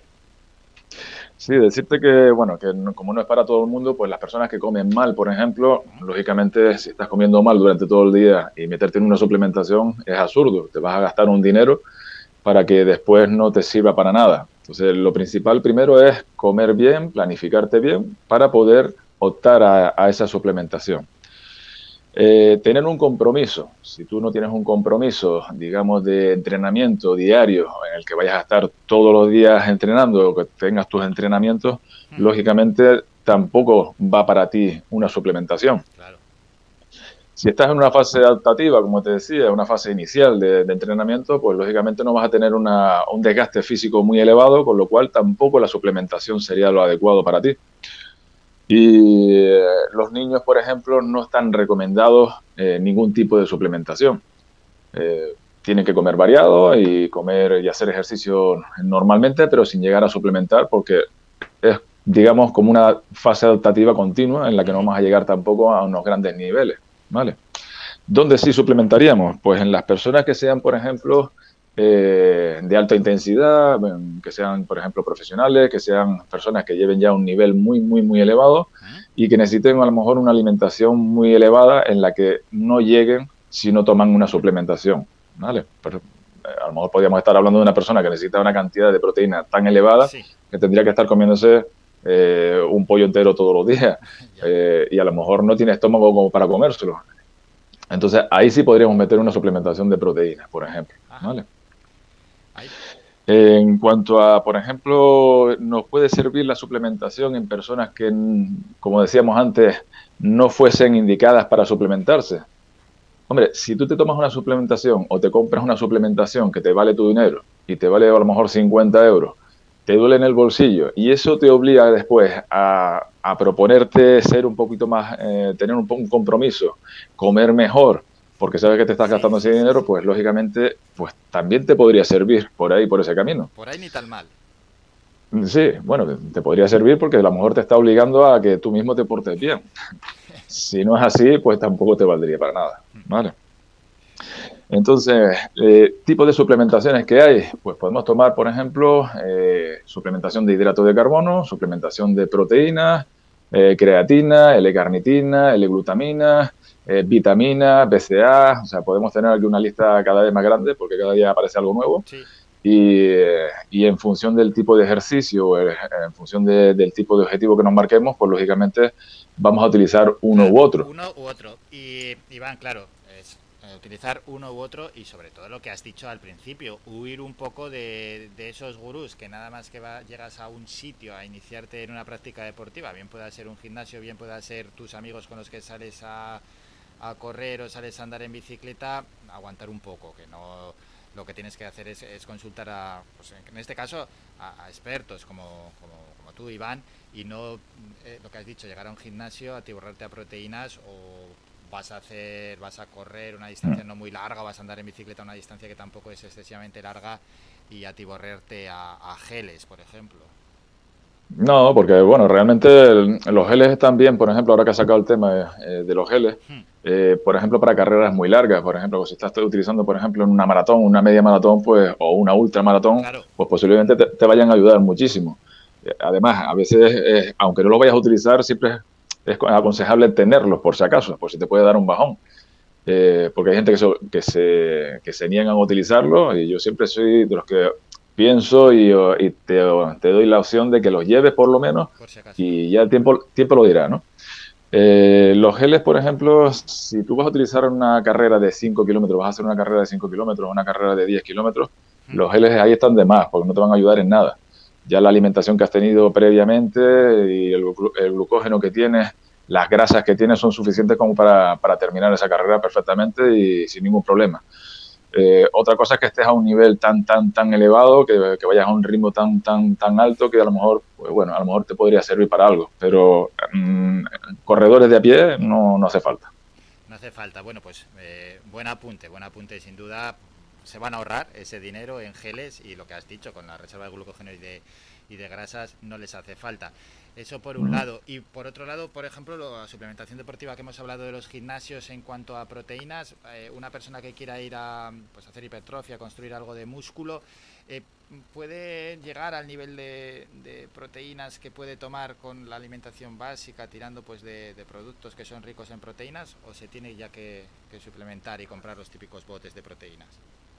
Mira, en principio, como te decía antes, si estás en una fase inicial no hace falta tomarlo porque no vas a llegar a ese límite, a, esas cantidades. Pero sí que es verdad que, por ejemplo, cuando ya eh, pasas, digamos, ese, esa intensidad, ese ejercicio, esa duración, ese nivel de exigencia, pues lógicamente sí, posiblemente lo vas a necesitar, sobre todo si son personas que no comen demasiadas comidas. Si tienes, por ejemplo, un estómago muy reducido, tienes un apetito reducido, pues lógicamente te interesa más repartir esas comidas y aprovechar todo lo que sea líquido, por ejemplo, en forma de batidos, para que te proporcione esa, esa alimentación o esos alimentos que te faltan, no esos nutrientes que te faltan. Entonces, ahí sí estaría totalmente indicado. Y, yo tengo muchas personas que a lo mejor no están suplementadas de un principio y al ponerle una dieta, al final compruebas que necesitas meterle algún tipo de batido para reforzar porque si no al final eh, se va a tener que pegar una panzada de, de, almuerzo o de cena terrible, que, hasta lo ve sudando y todo por comerse eso. Entonces ahí sí es verdad que es necesario tomarlo.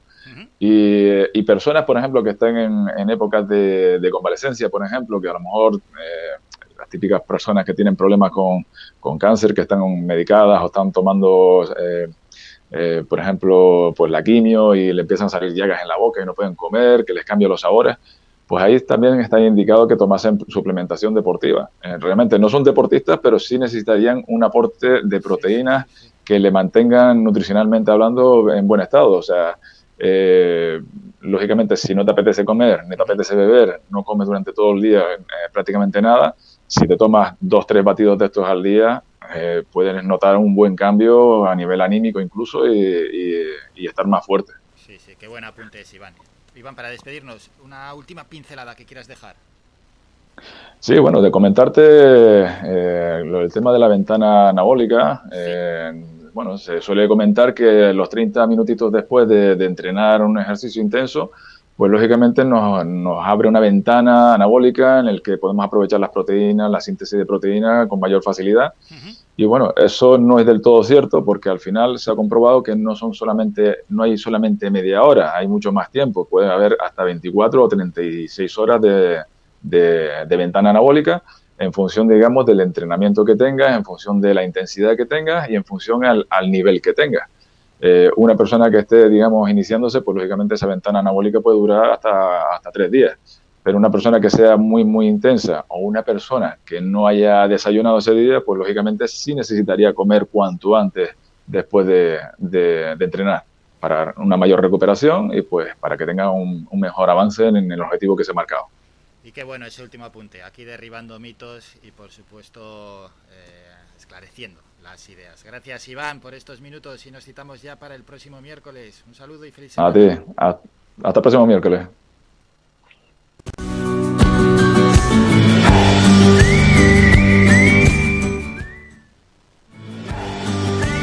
Somos la mejor información, música y entretenimiento. Las mañanas de Faikán.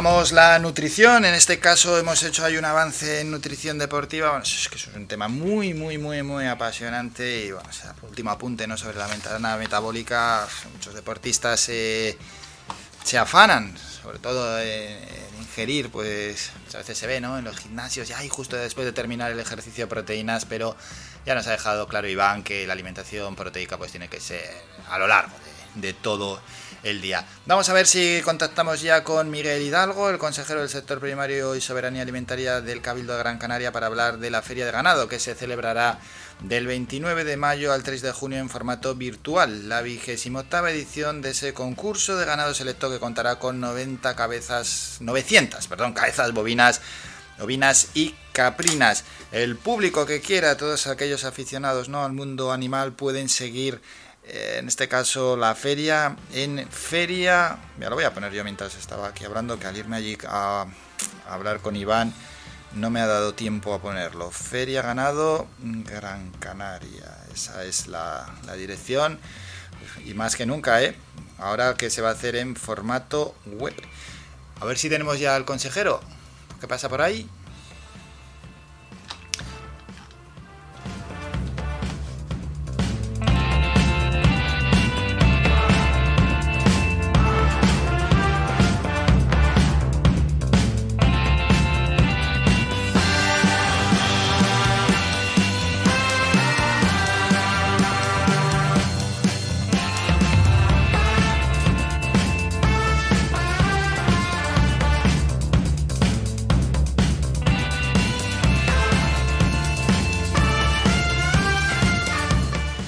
Feria Granado, ganado grancanaria.es.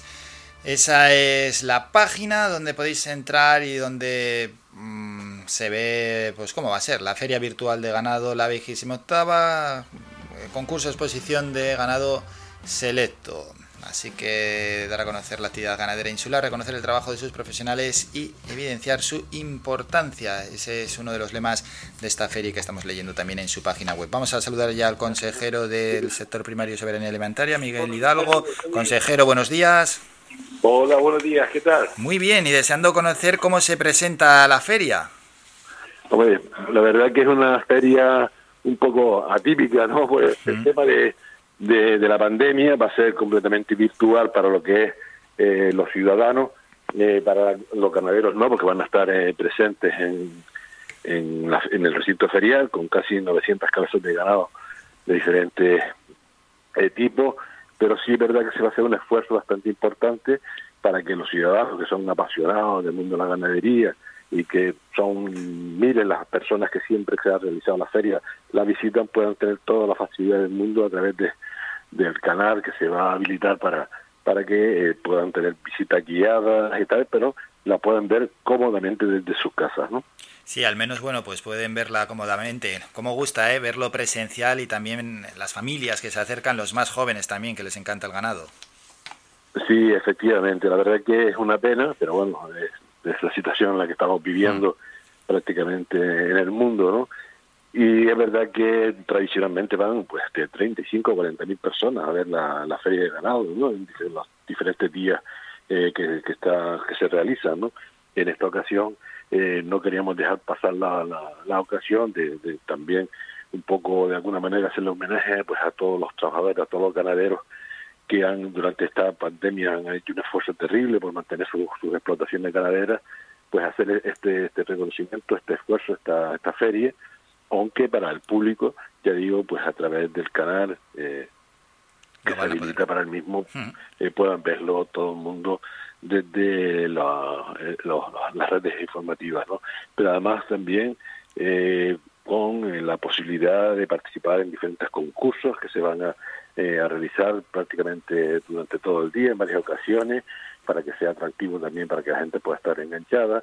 Se van a hacer guías, eh, visitas guiadas eh, con veterinarios por toda la feria, permanentemente informando de las características, las cualidades de los diferentes animales para que la, eh, el público que, que pueda estar viendo pues tenga perfecto conocimiento de, lo, de, de- de nuestra ganadería. ¿no? Sí, la página recordamos, ¿eh? feriaganadograncanaria.es. Luego para los profesionales del sector también se van a hacer mesas de debate, conferencias, etcétera.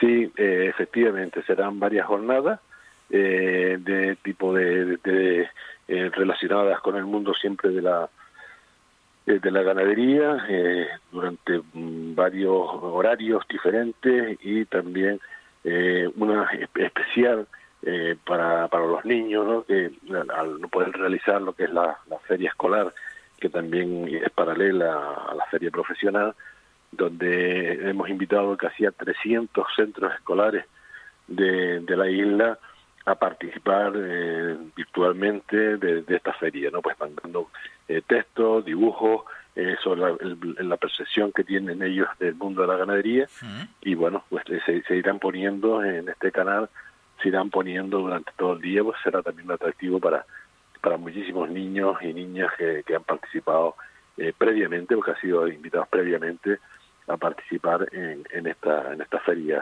singular, sin duda alguna. ¿no? Pues la feria de ganado que se acerca también a los más pequeños y como ha dicho el consejero, a más de 300 centros escolares que están invitados a participar y está bien llevar el sector primario a los más jóvenes. Luego el acceso al sector primario para los jóvenes es, ya los que ya cuando ya cumplen una edad, ¿no? ¿Es fácil o, o es complicado? Porque al final el ser ganadero tienes que tener unos conocimientos, ¿no? Tienes que tener también, bueno, y unas infraestructuras. Sí, vamos a ver, eh, el, el ser ganadero, y dado que yo tengo aquí sentado a un, a un señor, a un ganadero en este momento, que le, le pido disculpas porque eh, estoy atendiéndolas a ustedes, pero bueno, tenía una reunión ya previa eh, precisamente concertada con él y estábamos trabajando en el tema de ganadería. No es nada fácil, ¿eh? no es nada fácil, es compleja, es muy sacrificada, estamos trabajando de una actividad de lunes a lunes y casi de 24 horas, ¿no? Eh, hay que tener mucha pasión eh, por, por la, por la ganadería, eh, también tener conocimiento. Esto no es para aventuras de nadie que se, se aproxime al mundo de la ganadería desde el punto de vista bucólico, sino realmente con una formación, una preparación y, y también con conocimiento de, de la práctica cultural eh, eh, del tratamiento ganadero. ¿no? Es muy importante. Sin duda alguna, el luego es muy complicado. Imagínese usted que en esta pandemia eh, los diferentes sectores eh, se han podido regularizar. O sea, si yo soy agricultor y plantaba 100 sacos de papas antes de la pandemia porque tenía mi mercado, ahora se ha venido abajo el tema de los hoteles, la restauración. Pues oye, pues, pues ahora planto 100, planto 75 o planto 50, adapto mi, mi, mi, mi, mi explotación a, a la, a la realidad social del momento, ¿no? Con los perjuicios que, que tiene, sin duda alguna, con el daño económico que ejerce también sobre, sobre el sector, sin duda alguna. Pero el ganadero que tiene 100 vacas, por no decir eh, muchísimas más, pero que tiene 100 vacas, no vende su leche o le bajan el precio de la leche, eh, le hace un daño terrible, los precios de los, de los insumos, de las comidas han subido de una forma bárbara, pero ellos al día siguiente no venden la leche, no venden la carne, no pueden eh, gestionar su ganadería, pero el animal sigue teniéndolo y hay que seguir manteniéndolo. Y eso, y eso sí, verdad que es la gran diferencia, el gran agravio que tiene el sector ganadero en, en, esta, en esta ocasión. Que independientemente de cómo le vaya económicamente, el, el animal hay que seguir manteniendo, hay que seguir dándole, dándole de comer, hay que seguir preparando sus camas, hay que seguir dándole el agua, eh, hay, que, hay, que, seguir manteniendo una calidad y un bienestar animal eh, que hoy en día pues la sociedad exige, ¿no? Y eso es un sacrificio más allá de las posibilidades de muchísimos eh, ganaderos, sin duda alguna. Sí, eso hace duro al final el sector primario. Y en torno a, a la feria, ¿va a haber ganado eh, bovino, caprino, ovino? ¿Hay alguno que predomine por encima del resto? Eh, sí, bueno, sabes que vamos a ver, son unos 200, 200 vacas en, eh, presentes, hmm. vacas del país presentes, o sea que se va a ser un número bastante importante. Eh, y luego el resto ya está combinado entre eh, eh, caprino, cabras y, y ovejas, ¿no? Eso, ¿Y las, las vacas que son de leche o de carne? De leche, de leche. De leche, de ¿no? de leche sí. Claro, carne De te- leche. de carne tenemos pocas. Sí, hay ya explotaciones que se están especializando en, en preparar terneros para, para el consumo de carne y hay gente que se está, eh, sus instalaciones, sus explotaciones están dirigidas a- al campo o al mundo de la, del suministro de carne. Sí, pero ya Sí, pero están que son ter- estableciendo, ¿no? terneros de engorde, terneros que se compran fuera y se engordan aquí. Efectivamente, efectivamente. Ya, ya, ya, ya, ya. Y bueno, y luego el mercado caprino y ovino, pues eso ya lo conocemos. Al final el producto Sí, lácteo... está que- muy vinculado, muy vinculado la al pastoreo, a la transhumancia, al queso artesanal eh, mm, que tenemos en toda la isla, eh, dispersos desde el norte al sur de, de la isla, cada uno con sus cualidades, pero son las fuentes fundamentales eh, y principales también de lo que es eh, pues los maravillosos quesos artesanales que tenemos, ¿no? Bueno, pues hay que seguir apostando por este sector primario y por el sector hombre, ganadero. sin- Eso es. Sin duda alguna. Consejero, Sin antes duda. de dejarle que continúe la reunión con el, con el ganadero, con el que está reunido, eh, informar también ¿no? de, de- del concurso. Sí, bueno, eh, sabe usted que siempre la feria de ganado Hmm. ha estado vinculada también, eh, la hemos recuperado eh, al concurso, ¿no? Porque es verdad que eh, hay muchos ganaderos que hacen un esfuerzo por, por, por, por presumir y por decirlo con, con, con palabras claras del buen ejemplar que tiene, de los buenos cuidados que realiza y lógicamente ese, ese buen cuidado, esa atención específica que hace a sus animales, es una feria de, de animales selectos, por lo tanto hay que también de alguna manera pues ayudarle a que mantener esa, esa calidad de animal pues requiere un esfuerzo especial y por, precisamente se hace este concurso con la idea también de que tengan una aportación económica eh, por la molestia, no solamente desplazarse, estar presente, sino también que luego pues les ayude pues con la comida de- del animal pues, durante algún, algún tiempo con, con los premios recibidos, ¿no? No solamente por los animales a, a- a título individual, sino también los lotes que vienen pues con una presencia y una calidad excepcional, pues de alguna manera pues debe ser premiado ¿no? y, y reconocido. ¿no? Pues una gran forma de reconocer ese trabajo. La feria de ganado se celebrará del 29 de mayo al 3 de junio en formato ah, virtual. Feria ganado grancanaria.es. Ahí podéis seguir la feria y coger toda la información que sea necesaria. Nos ha atendido el consejero del sector primario y soberanía alimentaria del Cabildo Gran Canaria, Miguel Hidalgo. Consejero, gracias por estos minutos. Que tenga un gran día. No, muchísimas gracias a ustedes por estar eh, pues difundiendo el mundo del mundo rural, el mundo de la ganadería. Muchísimas gracias. ¿eh? Gracias, un saludo. Somos la mejor información, música y entretenimiento. Las mañanas de Faikán. Pues sí, la verdad es que en este programa siempre que hay algún tema que tiene relación con el sector primario, ahí estamos, ahí vamos, vamos casi casi de cabeza, nos encanta, es un tema que nos, nos apasiona, nos apasiona el sector agrícola, el sector ganadero, el sector pesquero. Dicho esto y mirando al reloj de reojo, tenemos que hacer un descanso, nos vamos a publicidad, a la vuelta regresamos con el boletín informativo, luego hablamos de deporte y va a estar por, con aquí por nosotros, con nosotros por los estudios Víctor Pereira Mendoza, el ganador del premio Gregorio Chili Naranjo 2021 con su trabajo sobre toponimia de Gran Canaria. Lo que vamos a aprender con Víctor. Vamos a aprender muchísimo sobre nombres y cómo se denominan a un montón de cosas. A la publi, que hay que hacer, un descanso. Escuchas Faikan Red de Emisoras. Somos gente, somos radio.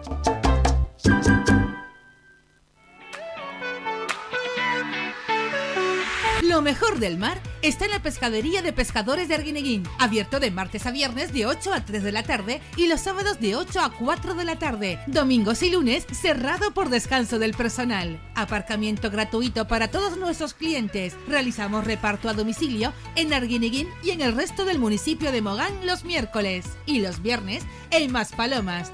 Teléfono de contacto 649 61 15 22. Pescadería de pescadores de Arguineguín. Lo mejor del mar.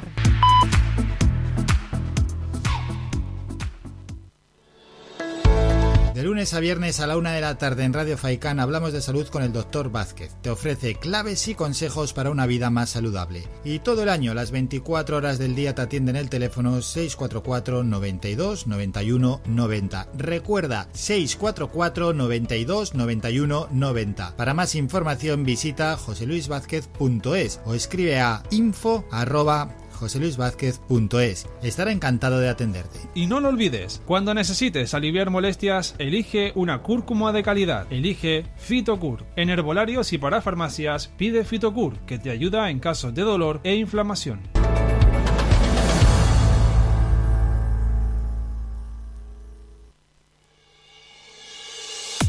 Mantén tus instalaciones de limpieza con Servinagua. Te ofrecemos un servicio profesional de limpieza para oficinas, locales, núcleos residenciales, comunidades de vecinos, industrias, cristales, colegios, limpieza general de obras y mucho más. Teléfono 928 96 37 63 y correo electrónico info arroba servinagua.com. Si ya dispones de un servicio de limpieza, pide presupuesto sin compromiso y lo mejoramos. Recuerda, teléfono 928 96 37 63 y correo electrónico info arroba servinagua.com. Servinagua 2018 SL, empresa con más de 20 años de experiencia. Faikan, red de emisoras. Somos gente, somos radio.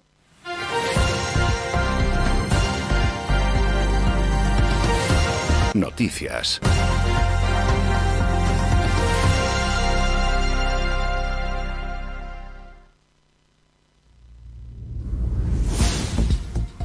Pasan dos minutos de las 10 de la mañana, tiempo ya para un nuevo boletín informativo. Más de 100.000 residentes en Canarias tramitan su inscripción en las primeras horas de funcionamiento del nuevo formulario web www.canariassevacuna.com, puesto en marcha el lunes por la Consejería de Sanidad del Gobierno de Canarias para solicitar cita previa para recibir la vacuna contra la COVID-19. La cita estará agendada en función del grupo de edad del usuario, las previsiones de avance del calendario vacunal y de apertura de cada uno de los grupos etarios de vacunación, con el objetivo de que toda la población diana de Canarias esté vacunada contra la COVID-19 este verano. Mientras, Sanidad ha registrado 96 casos de COVID-19 en las últimas 24 horas. Volvemos a bajar de los 100 casos.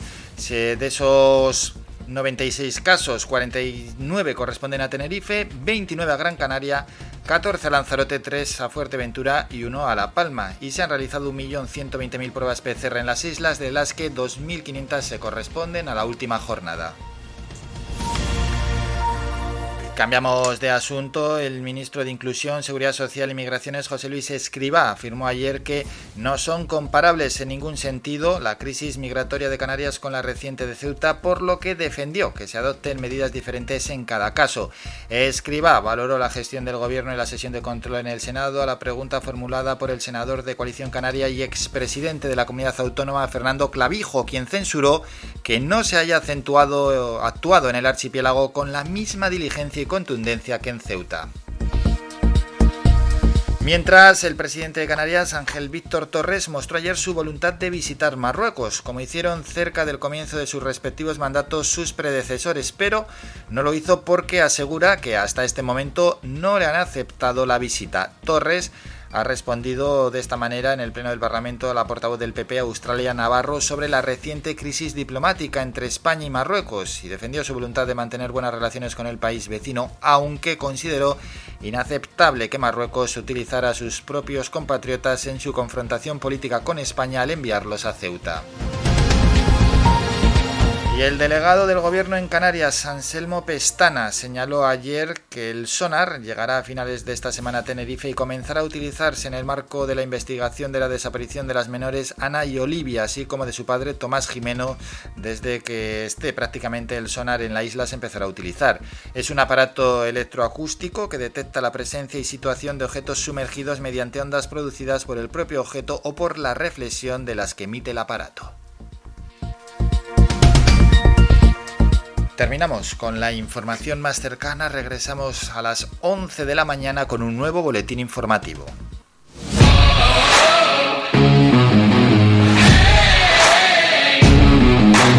La actualidad deportiva.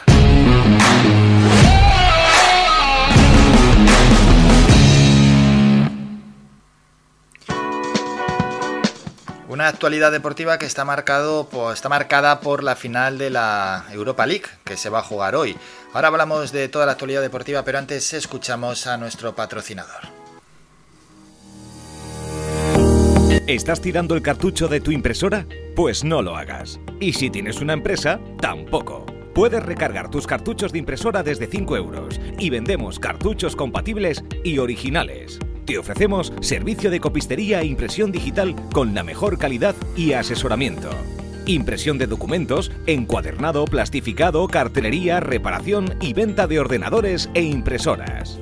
Tinta y Toner Telde, ubicado en el Callejón del Castillo número 145, Calero Alto, Telde. Ahora abrimos de forma ininterrumpida en horario de 8 y media de la mañana a 6 de la tarde. Infórmate. Teléfono 928 70 37 32. 928 70 37 32. Y visítanos en nuestra página tintaytonertelde.com.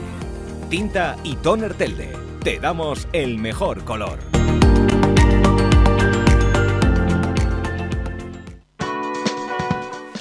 Lo dicho, que hoy se juega la final de la Europa League. Se enfrentan desde las 8 de la tarde Villarreal y Manchester United. El Manchester, por tanto, de esta manera busca el doblete inglés en competiciones europeas. No se ha jugado la final de la Champions, pero da igual porque hay dos equipos ingleses, es decir, el Manchester City y el Chelsea, y uno de ellos será el ganador y el otro puede ser en la Europa League el Manchester United. Y en este caso el Villarreal, pues a salvar nuestro honor, el honor de nuestra liga en caso de ganar, eh, bueno, que es un título mayúsculo, es un título que es continental y que no está en las vitrinas del submarino amarillo. Lo dicho, hoy desde las 8 de la tarde un partidazo Villarreal.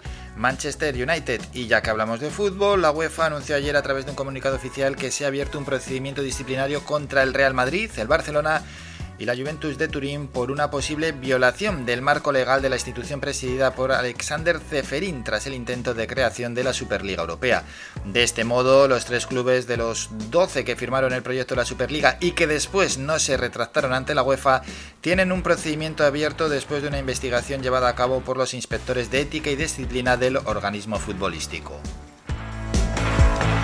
Y ojo a esto, la Consejería de Sanidad de la Comunidad de Madrid ha autorizado la celebración del partido amistoso de fútbol entre las selecciones de España y Portugal para el próximo 4 de junio en el estadio Wanda Metropolitano con un aforo máximo del 30% del público. Y un 30% del público en el Wanda es bastante. Eh, podrá superar los 22.000 espectadores, así que Buenas noticias en cuanto a espectáculos deportivos y pandemias se refiere. Una vez revisado el plan de actuación remitido por la Real Federación Española de Fútbol, la Dirección General de Salud Pública ha informado favorablemente sobre las medidas propuestas y permite la asistencia de hasta 22.600 aficionados que deberán acceder al estadio por franjas horarias. Deporte local, en caso de que finalmente el segundo partido de la eliminatoria ante el Real Madrid en el Gran Canaria Arena, que será el próximo miércoles 2 de junio a las 9 de la noche, pueda disputarse con público, mañana la Consejería de Sanidad del Gobierno de Canarias podría comunicar si pasamos a nivel de alerta 1 aquí en Gran Canaria. De momento el índice de contagios está muy bien y cada vez es más bajo. Pues en caso de que mañana pasemos a nivel de alerta 1, el miércoles se jugaría con público, el club claretiano pondría a la venta las entradas solo para sus abonados y exclusivamente por vía web. Lo haría a partir de este viernes 28 de mayo a partir de las 10 de la mañana y de quedar entradas por vender, el resto de aficionados no abonados podrán adquirir sus entradas a partir del martes 1 de junio también a partir de las 10 de la mañana.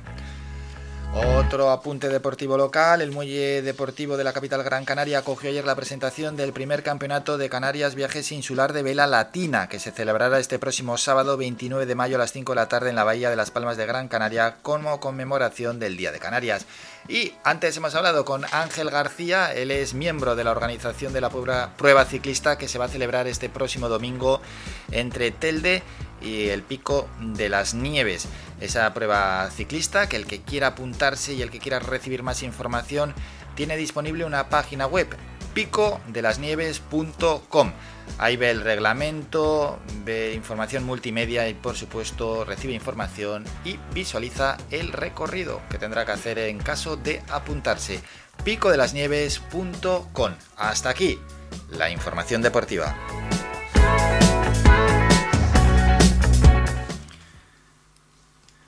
Bueno, Dani, que habrá que ir con un temita musical, ¿no? A ver con qué nos sorprendes. extrañarte siempre. ¿Qué quieres? ¿Que lo adivine? Orisas, ¿no? Bueno, orisas que suenan por ahí y ya está por aquí por la radio Víctor Pereira Mendoza, el ganador del premio Gregorio Chili Naranjo 2021 con un trabajo sobre toponimia de Gran Canaria, al que en breve lo vamos a tener en nuestros micrófonos. Lo tenemos ya por la radio. Doncella, debo confesarle, no existe mujer en el mundo que con su belleza pueda compararse. No se preocupe, deja la noche, ella nos cubre su manto de estrella y la luna que cierre con broche. Pide un deseo, cedo con cedo, con solo tener en mis manos su cuerpo desnudo siento que me muero. No se preocupe, si le confirmo que ahora tú y yo pensamos lo mismo. Caminaré contigo, amor. Elige tú No sé por qué, pero me encanta andar contigo. Tú y yo pensamos lo mismo. Eres como una bendición, lindo regalo de la vida, inspiración, mi más hermosa melodía.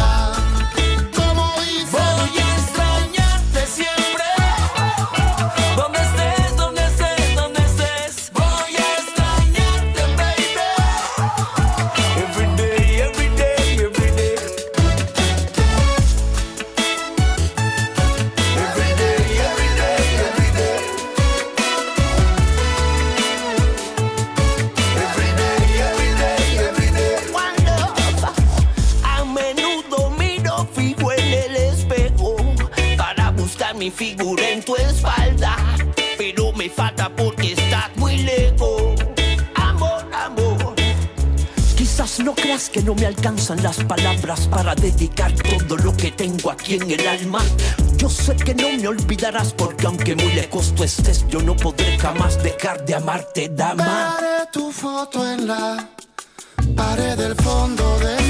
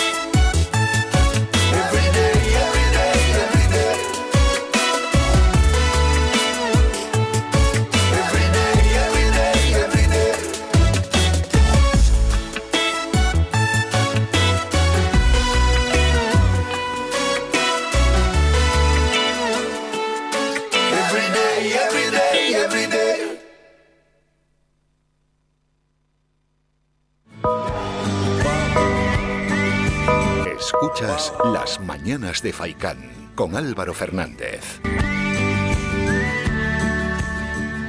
Lo dicho, que ya está con nosotros Víctor Pereira, al que vamos a presentar a la vuelta de la publicidad. Es el ganador del premio Gregorio Chili Naranjo 2021 con un trabajo sobre toponimia de Gran Canaria, concretamente de una zona de nuestra isla y que bueno, pues hay que dar El Guachinche, en Carlos V, Carrizal de Ingenio.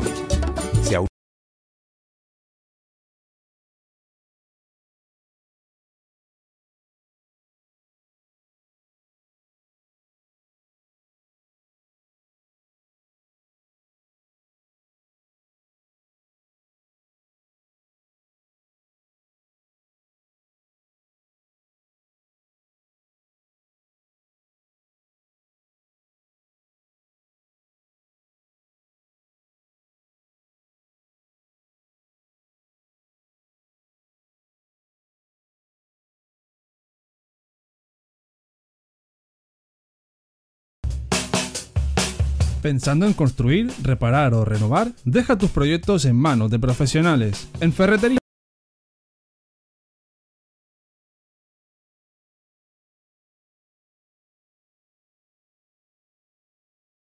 tus compras hasta en 24 meses y sin intereses. Ahora, además, renovar tu baño te sale más barato que nunca. Ven y llévate tu mueble de baño con lavamanos, grifo, espejo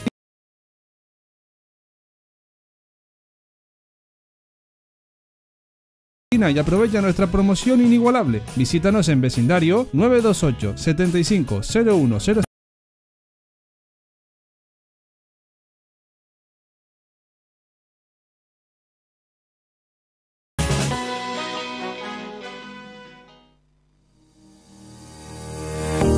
¿Estás tirando el cartucho de tu impresora? Pues no lo hagas. Y si tienes una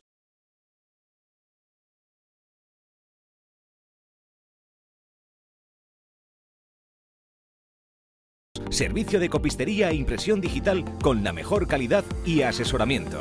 Impresión de documentos, encuadernado, plastificado, cartelería, reparación y venta de ordenadores e impresoras. Tinta y Toner Telde, ubicado en el Callejón del Castillo número 145, Calero Alto, Telde. Ahora abrimos de forma ininterrumpida en horario de 8 y media de la mañana a 6 de la tarde.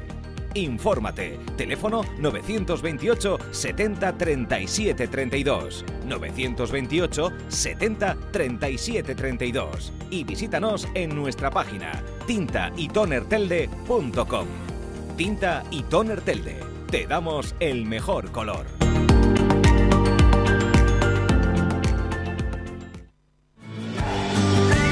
Somos la mejor información, música y entretenimiento. Las mañanas de Faikán.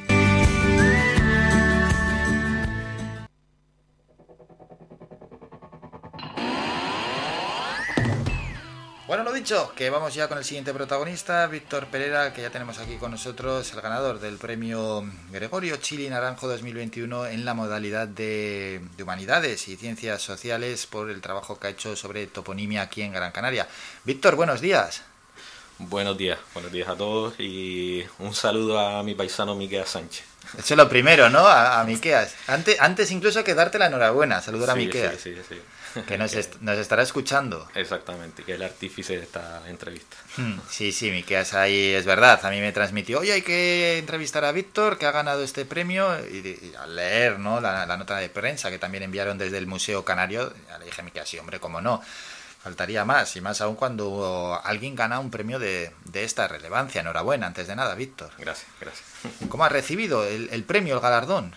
Bueno, pues con sorpresa, como te puedes imaginar, porque después me dijeron que había nueve trabajos y tal, y bueno, hombre, la verdad que a uno siempre, bueno, le gustaría pensar que se valora su trabajo, pero no sé, con tantos trabajos presentados, pues para mí fue una sorpresa, la verdad, pero muy contento. Sí, que ya terminar un trabajo siempre es casi casi un premio y si encima te lo reconocen, mejor que mejor. Sí, sí, así es.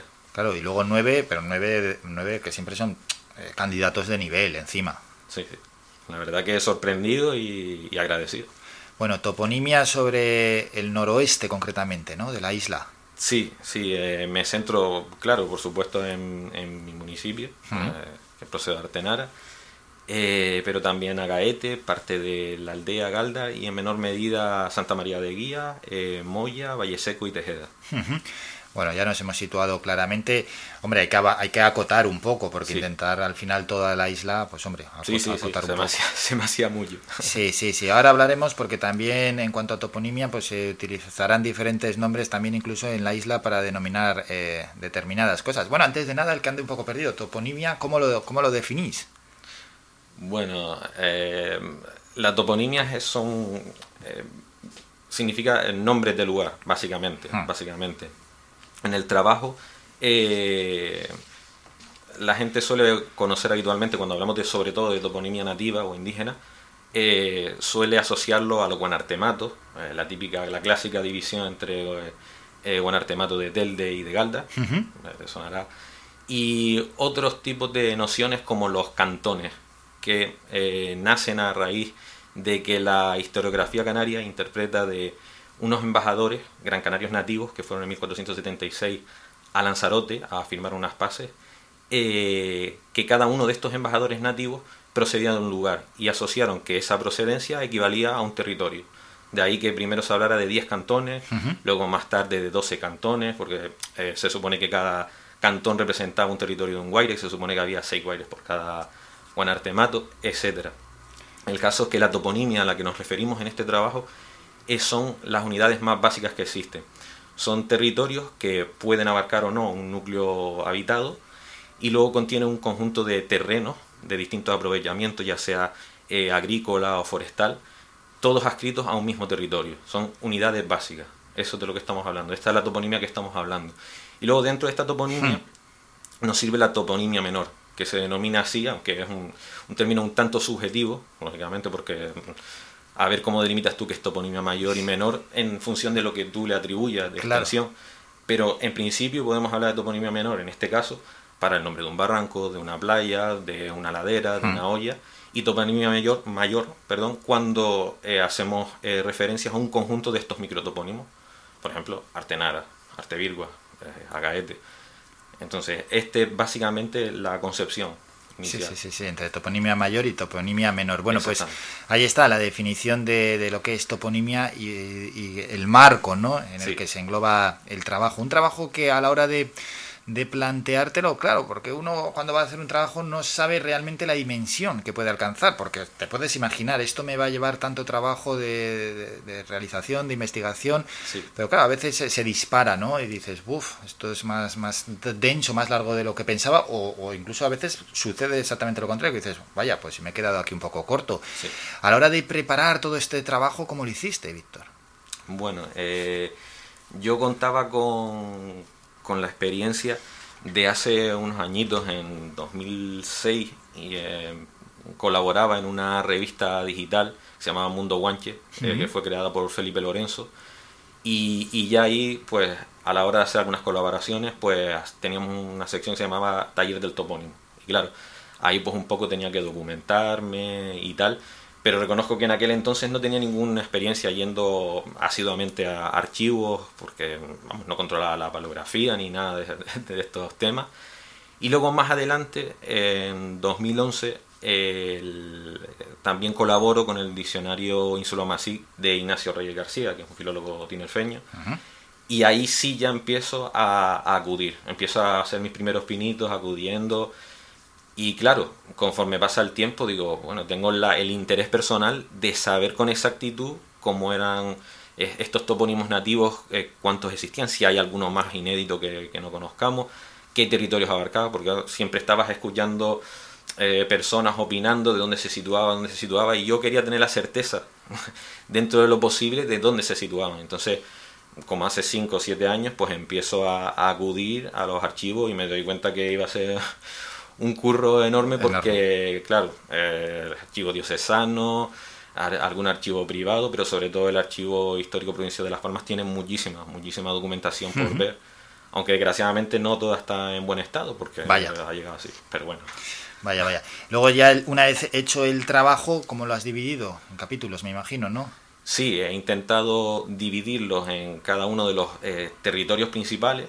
Eh, pues eso, Artenara, Gaete, algunos ya desaparecidos como Artevirgua o Facaracá. Y luego dentro Claro, claro, de- porque sí. eso es verdad. a- a- según van pasando los siglos, eh, va- van desapareciendo. Eh, Sí, sí. eh, los avatares de los topónimos es una cosa Sí, sí, sí, sí, increíble, es, es difícil de entender porque mm, Artenara, por ejemplo, Hmm. le pongo siempre como ejemplo Artenara porque al final es el- la inspiración para este trabajo, la verdad. Y, mm, Artenara, en sentido estricto, en su origen, era un término orientado y enclavado dentro de la cuenca de Tejeda, entre los términos de Acusa y Guardaya. Sin embargo, con el paso del tiempo va ampliando su superficie hasta acabar siendo la cabeza de un territorio que se convierte con el paso del tiempo en un municipio, que es el municipio de Artenara. Sin embargo, Artevirgua, que era otro topónimo eh, nativo que colindaba con Artenara, siendo en su origen estrictamente más grande, de mayor superficie, fue reduciéndose y reduciéndose hasta que desapareció. Ahí está. Eh, son las cosas que es difícil de entender, pero bueno, así, así ha ocurrido. Bueno, y eso, y lo que ha desaparecido al final lo estás poniendo en valor también. Sí, sí, claro, claro. eh, me parece que es conocimiento que, que a todos o a algunos nos puede interesar, pues conocer los avatares eh, históricos de, de la isla y sus territorios. Me parece que es interesante. Esos capítulos que, que estábamos comentando, que te, que te he interrumpido. Ah, bueno, una vez que, que, mm, trato sobre un territorio, Hmm.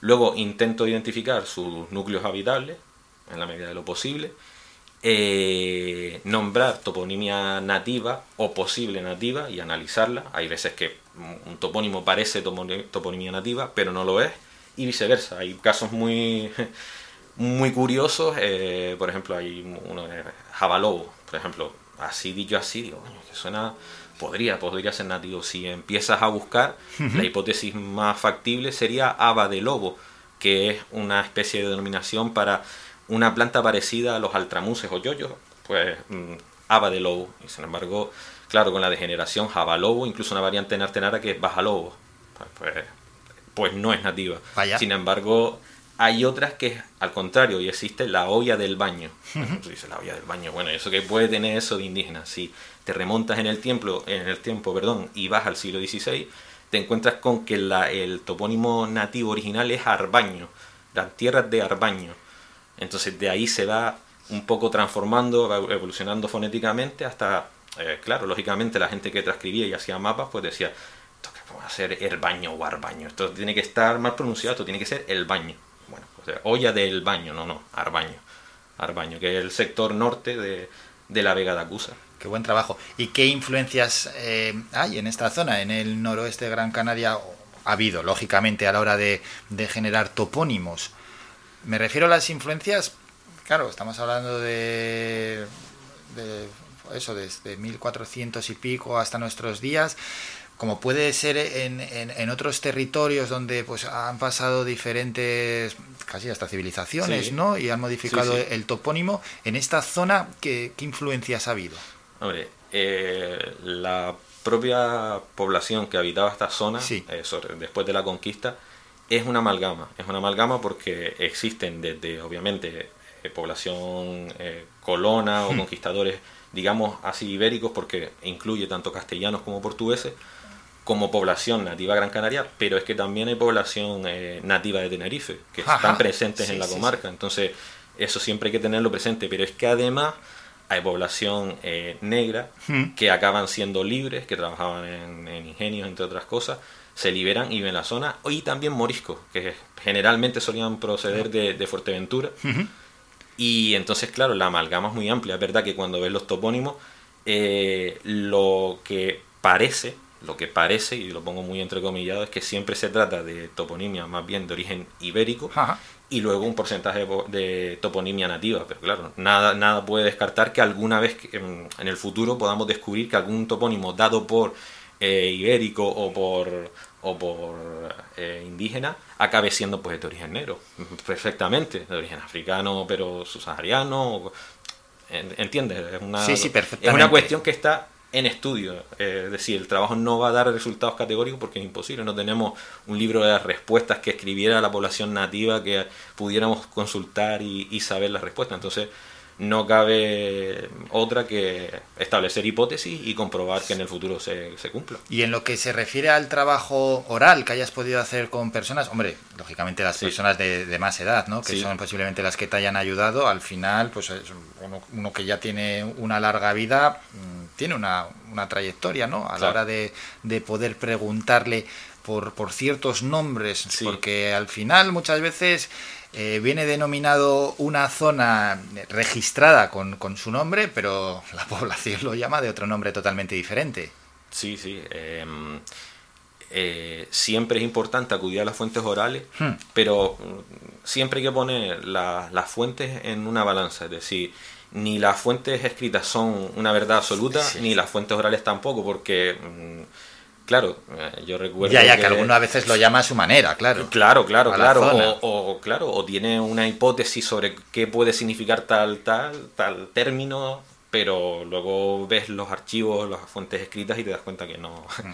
que no puede ser lo que te está diciendo, pero las dos fuentes son valiosas, son complementarias y, y gracias a eso, claro, hay la mayoría de la toponimia, la desaparecida, desapareció hace tanto tiempo que ya ni siquiera las personas mayores pueden recordarlo. Estamos hablando de Arte Virgua, Facaracá. Claro. Eh, Eso ya la población, por muy mayor que sea, no te va a dar eh, noticia de, de ese topónimo, pero sí te pueden aportar información sobre otro tipo de información que aportan las fuentes, por ejemplo, un almogarén, una casa canaria, y a lo mejor te pueden aportar algún dato etnográfico. Como te voy a citar un caso, Sí. por ejemplo, hay un topónimo hay que existe en dos, en dos ubicaciones en Agaete, que es eh, Tiricena, y también en el municipio de la aldea de San Nicolás.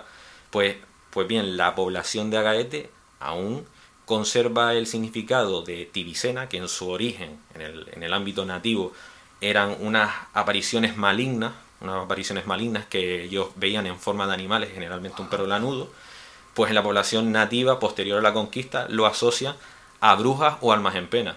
Oye, mm, está genial, es una supervivencia muy matizada, lógicamente en el ámbito cristiano y Sí, es una colonial. supervivencia que muchos quizás no saben ni de dónde viene. Eh, exactamente, exactamente. Es que no solo se conservaron topónimos con este, con este tipo de concepto nativo, sino que además la nueva población lo siguió utilizando, pero claro, matizándolo con las nuevas creencias, las nuevas prácticas y costumbres. Mm. ¿Y así alguna otra curiosidad que se haya podido rescatar en el trabajo? Bueno, em, para mí, claro, porque a mí, eh, como soy un apasionado de eso, para mí todo me parece importante, por Hmm. decirlo así. Pero no sé, em, quizá em, Tirma, em, por su extensión, eh, Tirma es pues un, un territorio que, que como te decía antes, eh, podría ser enclavado de esos, en ese tipo de topónimos llamados eh, cantones, porque posiblemente era un territorio que abarcaba a su vez otros territorios más pequeños. En, eh, Tirma está eh, aparentemente conf- configurado con eh, Afaneque, Ayatirma, eh, Wiwi, mm, Tifaracá, Benafurel, o sea, es un territorio de territorios y eso, pues, eh, viendo sobre todo los, los relatos de Marín de Cubas, que es verdad que es, es tardío en el siglo XVII, pero que habla de unas poblaciones de canarios en Tirma, pues, eh, dada la riqueza eh, arqueológica que tiene el territorio, un territorio muy extenso, y la importancia eh, supuestamente cultural, eh, digo, perdón, cultural o religiosa que tenía esa comarca en, en las creencias de la población nativa, pues me parece sorprendente. Qué bueno, qué bueno. Y ahora, Víctor, con el trabajo, ¿hacia dónde se va? ¿Qué pasos vas a dar? Bueno, eh, sinceramente me gustaría irlo perfeccionando con el tiempo. Y al mismo tiempo me gustaría seguir estudiando el resto de la toponimia de la isla. No, no me quedo aquí porque lógicamente... Mucho trabajo, cuando- ¿eh? El resto. Mucho, mucho Sí. trabajo, pero claro, cuando has empezado y tú eh, analizas un montón de documentación, claro, tú te vas quedando con lo que vas estudiando en ese momento, pero tú no dejas de ver documentación, información sobre otros topónimos, entonces eh, eso está ahí, eso está ahí, ya tengo nociones de otros lugares y sí, me gustaría afrontarlo lo antes posible. A por ello y, y poco a poco, porque la verdad es que el trabajo es enorme, pero eso sí, es apasionante. Víctor Pereira, de nuevo, enhorabuena por Muchas ese gracias. premio, el premio Gregorio Chili Naranjo 2021 en la modalidad de, de humanidades. En esa modalidad que se ha llevado y además pues con lo que nos ha expuesto con un enorme trabajo. Y nos ha encantado porque hemos aprendido muchísimo y siempre que tenemos un protagonista que nos enseña algo que pues, a la inmensa mayoría ¿no? de la población se nos escapa, es un auténtico placer. Víctor, gracias por estos minutos. Muchas gracias a ustedes. Bueno, pues dejamos a Víctor Pereira y ahora lo que vamos a hacer es un descanso y a la vuelta volvemos con Kevin Vázquez que tenemos que hablar de, de eSport en la sección Los eSport en la onda. Escuchas Faikan Red de Emisoras. Somos gente, somos radio.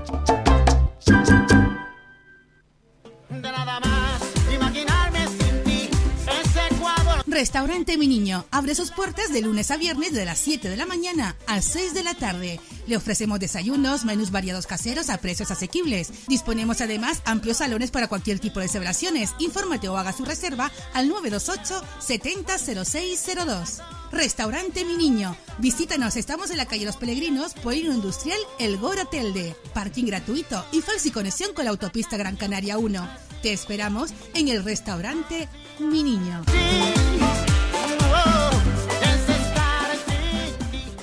El Bingo Avenida, Bingo Triana, Bingo Gran París, Bingo La Ciel y Bingo Arucas han reabierto ya sus puertas con mayores premios y primas especiales.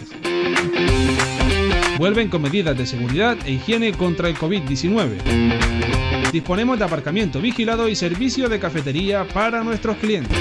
Vende Belingo y prueba suerte. Te esperamos. Juega de forma responsable. El abuso puede provocar ludopatía. Prohibido a menores de 18 años. A cualquier hora y para cualquier problema, llegan los coches amarillos. Llega Desatascos Jumbo 928 230265. Desatascos domésticos industriales y de redes ayuntamientos. Vaciado de pozos, achique de agua, aljibes o por lluvias. Tratamiento de legionela. Trabajos en todo tipo de embarcaciones. 638 748 731. Limpiezas de choque y localización de arquetas ocultas. Más de 34 años sin descanso. 24 horas sin excepción. 928 230265. Pioneros en limpieza de estanques y redes heredades de agua. No contrate intermediarios. Llámenos directo y ahorre tiempo y dinero. 638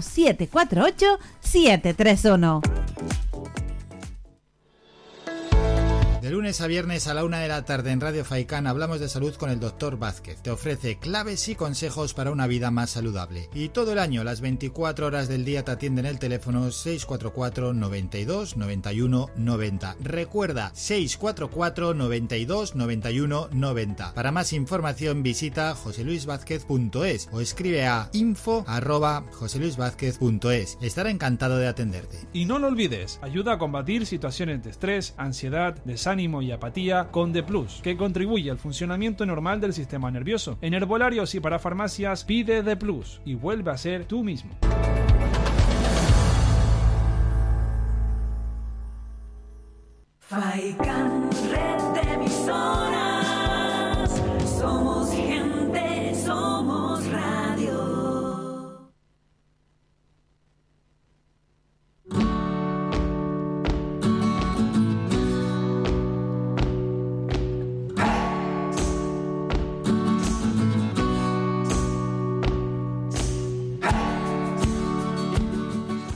De. Álvaro Fernández y su equipo de colaboradores te acompañan de lunes a viernes de 8 y media a 11 y media. No te pierdas este magazine cargado de actualidad, entrevistas y buena música.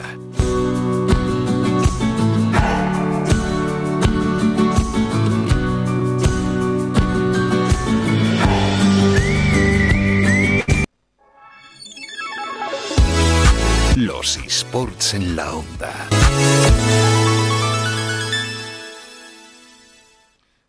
Aburrimos aquí en las mañanas de Faikan. Cambio de temática. Y ahora hablamos de eSport en la sección Los eSport en la onda con Kevin Vázquez de eSport Talent Canarias. Kevin, buenos días. Buenos días, ¿qué tal? Bien, bien, bien. Deseando volver a charlar ya contigo. ¿Cuánto tiempo, no? Sí, sí, ha pasado ya pues un mes y medio, ¿no? Más o menos. Un mes y medio, muchísimo. Todo bien, ¿no? Sí, sí, todo bien. Encantado de volver. ¿Que has estado jugando en Juegos Olímpicos o algo así? No, no, yo no. Yo, bueno, me he apuntado al de los coches, ¿no? Al de Gran Turismo, pero bueno, no hubo, no hubo tanto éxito. Pero sí, básicamente he estado en un, en un centro educativo dando, dando clases, así que yo que soy de la rama de educación física, eh, de, de prácticas, ¿no? Y, y bueno, después de esta experiencia, como han pasado compañeros, realmente esa es la intención también, diversificar un poco los temas que, que hablemos aquí que no, no uno lo sabe todo, ni mucho menos, ¿no? Y, y entonces, pues que diferentes expertos hablen. Y, creo que vamos, hemos conseguido un poco de, de diversidad y, de, y le hemos dado calidad también al programa, así que contento. Sí, sí, expertos de muchísimo nivel, eso es cierto, no cabe la menor duda y que además fueron aportando cada uno en su parte, en lo que más controlaban, muchísimo conocimiento. Para hoy, ¿qué tenemos, Kevin?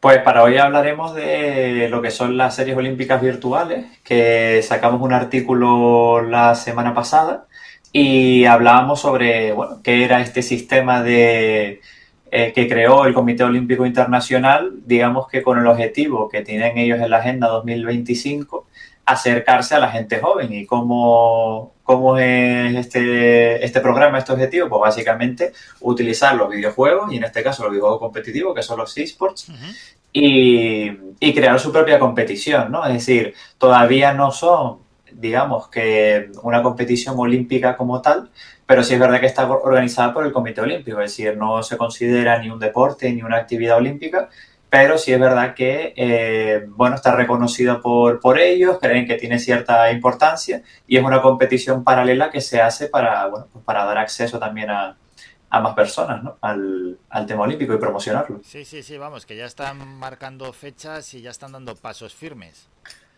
Sí, sí, totalmente. Re- eh, ya tenemos, bueno, la, la clasificación de Gran Turismo, que fue con lo que empezaron.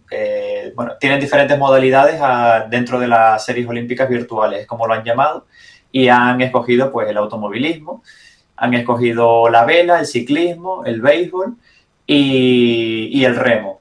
Entonces, bueno, con estas modalidades, la, todas son olímpicas menos el automovilismo.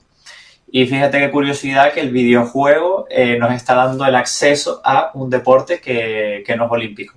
Quizás en muchas ocasiones por la falta de recursos o la falta de, personas que practican automovilismo, ¿no? Pero claro, el automovilismo físico, eh, tener tanta gente como en otros deportes, como el tenis, el baloncesto o el fútbol, etcétera, pues eh, es más complejo, obviamente, porque necesitas unos recursos mm, inmensos. Y aquí en Canarias, pues obviamente no tenemos, a lo mejor, no sacamos tanta gente de, de cantera de, de- de automovilismo, ¿no? Porque no tenemos esos recursos. E incluso en Península tampoco, es decir, pues se tiene, pero hay que trasladarse pues a, a muchos lugares. Pues, te- tenemos que irnos a Portugal, tenemos que irnos a Italia, tenemos que movernos por todo el país para ir recorriendo circuitos, tener una cierta categoría. Y por eso, pues bueno, eh, no tenemos un circuito en cada esquina y por lo tanto no, no hay tantos torneos, no hay tanto acceso. Entonces lo que ha hecho el Comité Olímpico, pues básicamente ahora se ha organizado estas actividades con videojuegos que podemos tener mm, la mayoría en casa y si no, bueno, pues los podemos comprar o podemos, con unos recursos que obviamente son menos a los que se necesitarían para eh, hacerlo de forma ¿no? eh, tradicional. Sí, sí, el pues, automovilismo sin duda alguna. Exacto, es decir, por ejemplo, tener el videojuego en casa, pues ver, obviamente no es lo mismo. Yo lo, lo probaba con, con mando, ¿no? El mando básico de, de la Play, pero obviamente no es lo mismo tener un volante, ¿no? Un volante de simulación, con unos pedales, con un buen setup formado, etcétera, que es un poco lo que explicaba Afonso. Y, y con eso se gana mucho tiempo y hay gente que está profesionalizada en el mundo de los esports, tiene todo ese material y obviamente ha sido de los que de los que han llegado a, a clasificarse, ¿no? Se han clasificado. y ¿Tienes algún conocido que se haya clasificado? Sí, sí, realmente eh, españoles. Tenemos a, a José Serrano, que bueno, es un piloto de, de simulación de coche, ¿no? De sim racing. Y, y se ha clasificado para, para las series olímpicas virtuales para la final. Entonces está dentro de los 16 mejores y por país y por población, etcétera, correspondían a un clasificado, a una serie de clasificados y, y entre ellos está pues un, español, ¿no? Entonces estaban marcando el tiempo en un minuto 55 y habían ahí pues bueno, de otros países, creo que también de Italia fue el primero que quedó, eh, y, y otros países estaban ahí compitiendo, ¿no? Entonces, bueno, de 16 personas se van a enfrentar ahora en una final virtual. Dificilísimo, con los miles y miles de participantes que hay, pues esto es complicadísimo. Y luego esa final vir- virtual, eh, pero ¿cuándo se disputa? ¿Cómo se disputa? ¿Cómo va? Pues realmente no sé si al final van a, van a hacerla presencialmente, porque dependerá también un poco de- del COVID y todo.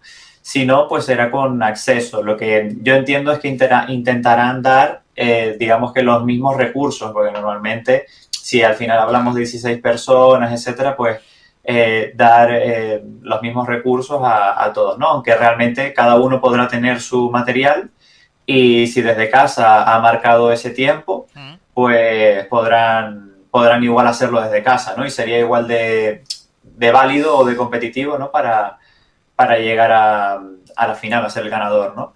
Entonces, bueno, hace- Kevin, perdón que te corte, porque cuando se hace Sí. presencial, eh, ¿cómo se hace?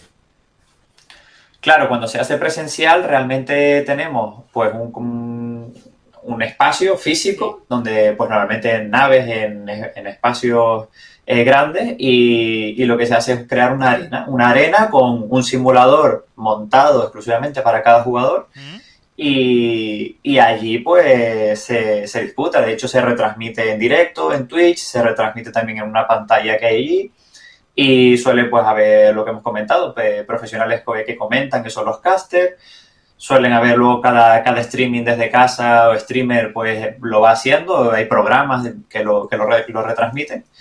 Y, y luego está la federación por detrás que obviamente es la que más ha apoyado esto desde el principio, es decir, eh, en concreto en el automovilismo, la Federación Internacional de Automovilismo lleva moviendo el tema de los simuladores de coche pues eh, para promocionar su deporte desde hace años y en concreto pues por ejemplo en 2018 se acogió la final eh, internacional en Madrid, ¿no? En la Madrid Games Week, que es un evento, un evento importante antes de, bueno, de todo el COVID y todo, pues yo pude estar ahí y lo que se vivía era eso, era una, una arena exclusiva con un público. Ah, qué bueno, Y- estuviste allí, ambientazo, ¿no? Sí, sí, exacto. Allí, bueno, eh, la verdad que es un evento que ojalá recuperemos porque reúne a, muchas marcas del gaming, a muchos talentos y realmente estaba toda la, parte esta competitiva y apoyada por la federación. Entonces luego pues mezclaban todo lo que eran los coches físicos, los tradicionales, tenían coches allí de, carrera, los habían puesto allí para decorar y luego pues tenían toda la parte de los setups de simulación. Qué bueno, qué bueno, ojalá se vuelva a hacer, ojalá puedas ir y así nos lo cuentas, vamos. Sí, sí, sí. Si, si volvemos, hacemos una, una exclusiva ahí. Qué bueno, qué bueno, qué bueno. Bueno, ¿y qué más nos cuentas de las series olímpicas virtuales? Pues nada, eh, básicamente me resultaba interesante destacar esto que se van a hacer, que es un objetivo del Comité Olímpico y que es un objetivo para acercarlo realmente a, los- a las personas jóvenes, ¿no? Que utilizan más los videojuegos porque se está perdiendo audiencia. Que recordar que los esports nos han dado, ¿no? Han tenido un impacto positivo a nivel de, de mercado durante todo el 2020, según ha, ha aparecido también el estudio. Más de 9.000, eh, digamos que, puestos de trabajo de forma directa con, con en la industria de los videojuegos en general.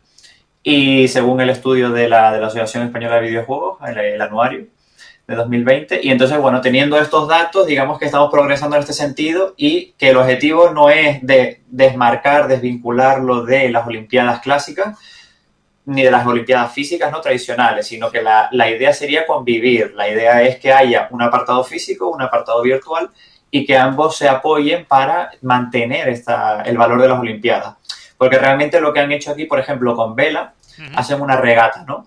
Entonces, digamos que no es hacer una regata cualquiera, no es hacer un video, no es elegir un videojuego cualquiera, sino que realmente esta regata va, pues, por ejemplo, mm, con una serie de características para las personas expertas en vela que conocerán, ¿no? Pues existe una, eh, un, oleaje, un Claro. viento, Sí, sí, etcétera. sí. Esas características Y- típicas. Claro, las características de- del propio deporte, es decir, que toda la parte técnica, cognitiva que tienes que, que aplicar, la tienes que saber, es decir, que ayuda mucho en esa parte. Y aunque estemos sentados desde casa jugando el videojuego, pues por lo menos esa parte cognitiva sí que la tienes que tener clara.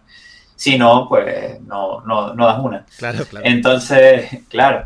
Eh, entonces, si me pongo yo a jugar a vela, vale, tengo algunos conocimientos, pero no es lo mismo que un experto que, que haya practicado vela a nivel físico y que lo conozca, ¿no? De toda la vida. Si me pongo yo, se, se hunde la embarcación. Quería preguntarte, quería preguntarte, Kevin, que igual que pasa en los Juegos Olímpicos donde hay países que dominan claramente, en el mundo Sí. audiovisual, en el mundo de, de los gamers, en los esports, ¿también hay algún país ya que empiece a dominar? O no, no, no, aquí cada son cada jugador eh, viene de un sitio. No, vamos a ver, eh, realmente de- en, los, en, los, en los eSports en general, pues Sí. domina todo lo que es el apartado, ¿no? El mundo asiático, Ah. porque, bueno, tanto en, en lo que es la parte de Corea como en, en China se practica y ya pues se considera, bueno, tienen unas consideraciones hacia los jugadores que, bueno, se consideran deportistas, se consideran atletas y eh, se están empezando a regular estas actividades, etcétera, ¿no? Entonces, pues digamos que se le está dando más acceso, más promoción, se juega mucho más, pero todavía queda mucho camino por recorrer. Sin embargo, en España, pues sí es verdad que tenemos muy buenos equipos, tenemos buenos jugadores que hemos, sobre todo, hemos exportado. Hay algunos que, bueno, hay personas que se quejaban, ¿no? En, de- del mundo de los esports, de decir, oye, pues estamos generando mucha cantera, igual que pasa con los estudios, estamos generando mucha gente que estudia, pero luego se nos va afuera a, a, bueno, a trabajar o en este caso a competir, ¿no? En un equipo. Entonces, bueno, realmente en España no, es, no somos malos, estamos creciendo en esta industria, queda mucho por recorrer. Sí, que no somos una que- potencia todavía. Claro, exacto. Entonces, por ejemplo, con esto de, con esto de las Olimpiadas, pues bueno, se ha dado un acceso mayor. Entonces, lo que te comentaba con el tema de, de la vela, la regata es desde Río hasta Tokio, es decir, que le dan el- ese contexto cultural también. ¿vale? Es decir, que el Río fue en 2016, ahora tenemos la de Tokio, pues hacer la regata desde esa ciudad a otra. La idea es promocionar, ¿no? Eh, digamos, las dos ciudades, que se salga de un lugar, que se llegue a Sí, otro. sí, sí, con un Eh, objetivo. Claro, porque realmente a lo mejor no es la mejor, digamos, espacio, no es el mejor espacio, la mejor regata del mundo que se podría hacer. Igual podríamos elegir una regata que dé la vuelta al mundo. Pero eh, esta se ha elegido porque pues eh, promociona, ¿no? Igual que el circuito que se ha elegido para Gran Turismo es un circuito que está en Tokio. Está todo tematizado en la ciudad de Tokio Hmm. y, y es un circuito real que se hace allí. Pasa, pasa también, ¿eh? en, el, en el deporte tradicional también pasa. Por ejemplo, los esports has comentado, pues yo qué sé, el ciclismo, ¿no? Que se va a disputar, pues también hay veces que se organizan las pruebas pasando por determinados lugares para luego, luego darles notoriedad, pues publicitarles, darles un poquito de publicidad, eso es. Bueno, Nerea, que te veo por ahí que mueves la cabeza, ¿tú en qué modalidad te decantas?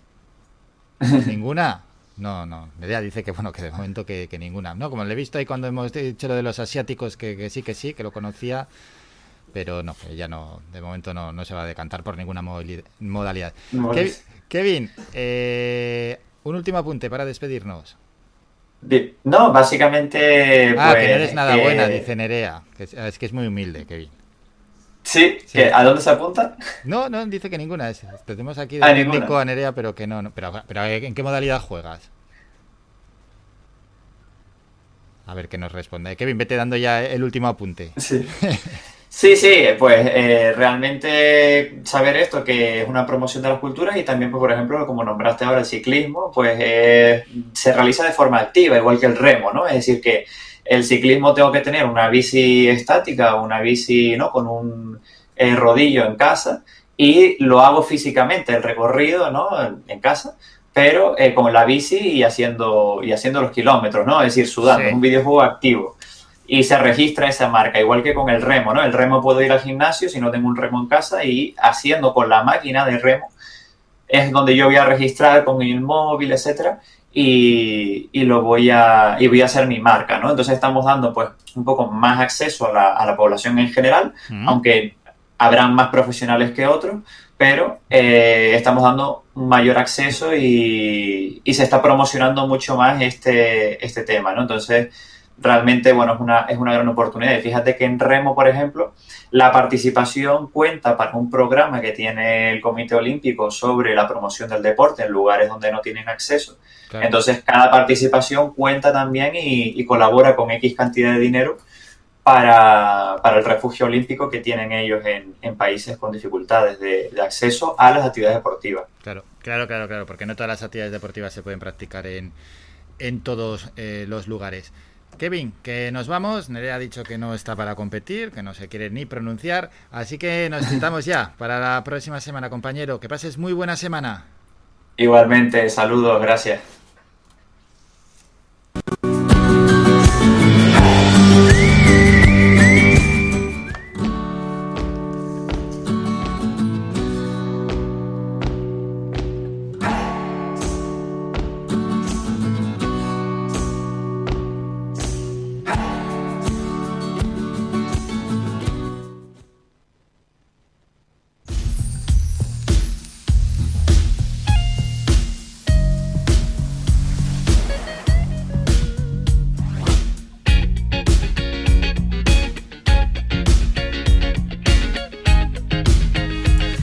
Cambiamos de estudio y bueno, vamos a, vamos a escuchar un poquito música porque esto es una locura. Daft Punk y Farrell Williams. Digo que hemos cambiado de estudio porque cuando hemos estado hablando con Víctor Pereira estábamos en, en uno concreto, aunque nos veis a través de las cámaras, pero porque Víctor estaba aquí, pero Kevin no estaba aquí en la radio y nos hemos cambiado a otro estudio también para que nos veáis a través de nuestras redes sociales, tanto en Facebook como en Instagram, como en Twitter. Nos podéis seguir a esta radio, a Radio Faikan, dándonos a seguir y así estáis al día de tantos y tantos temas diferentes. Eso es lo bueno, ¿eh?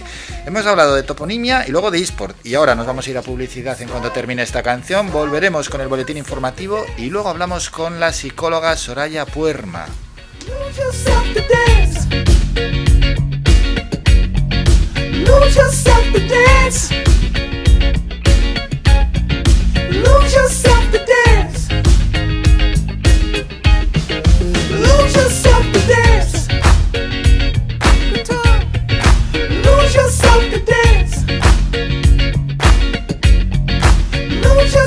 Dance.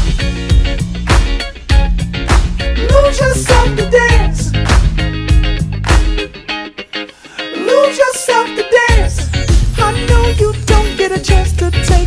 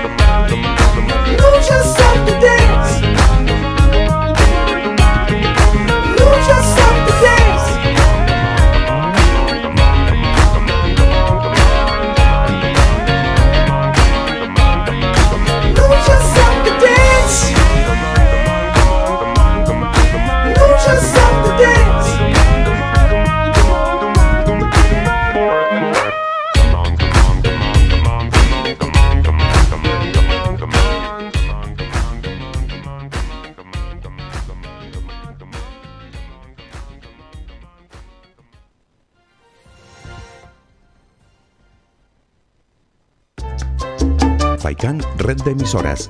Somos gente, somos radio.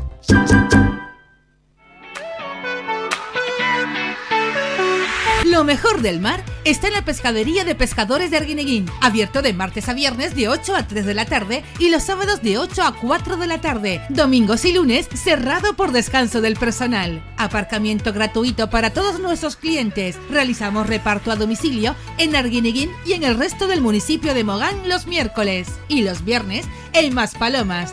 Teléfono de contacto 649 61 15 22. Pescadería de pescadores de Arguineguín. Lo mejor del mar.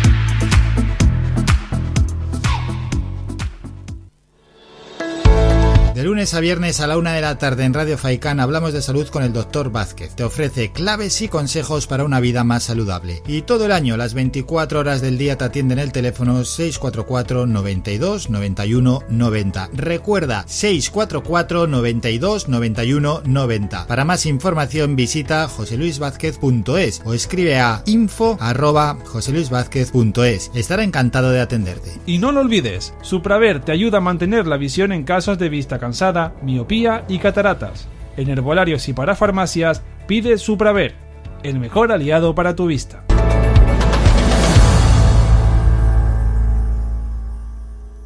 Somos gente, somos radio. Escuchas Las Mañanas de Faicán con Álvaro Fernández.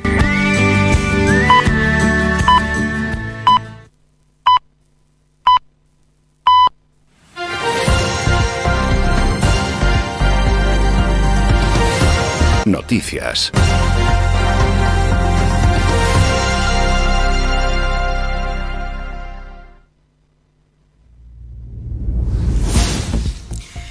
Once de la mañana y tiempo ya para el último boletín informativo. Comenzamos.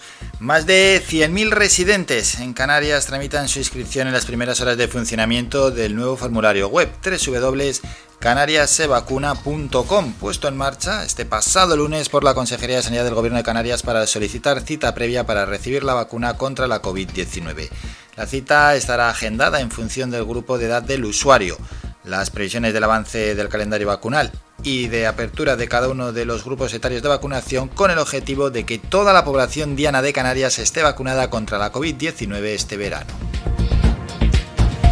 Mientras, Sanidad registra 96 casos de COVID-19 en las últimas 24 horas, de los cuales 49 corresponden a Tenerife, 29 a Gran Canaria, 14 a Lanzarote, 3 a Fuerteventura y 1 a La Palma. Se han realizado 1.120.000 pruebas PCR en las islas, de las que 2.500 se corresponden a la última jornada.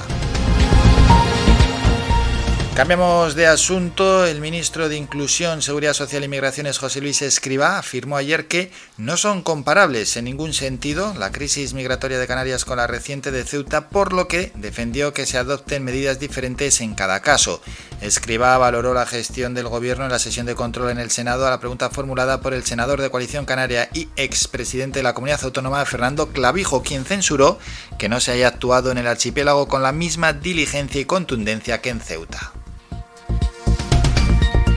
Mientras, el presidente de Canarias, Ángel Víctor Torres, mostró ayer su voluntad de visitar Marruecos, como hicieron cerca del comienzo de sus respectivos mandatos sus predecesores, pero no lo hizo porque, aseguró, hasta este momento no le han aceptado la visita.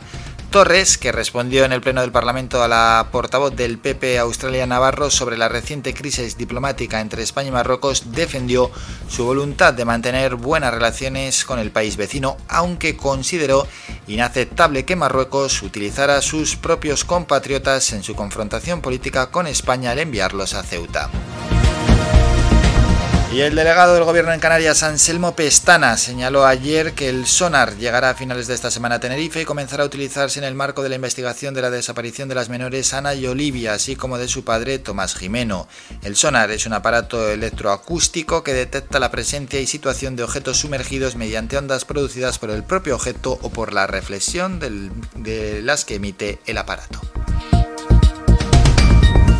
Terminamos con la información más cercana.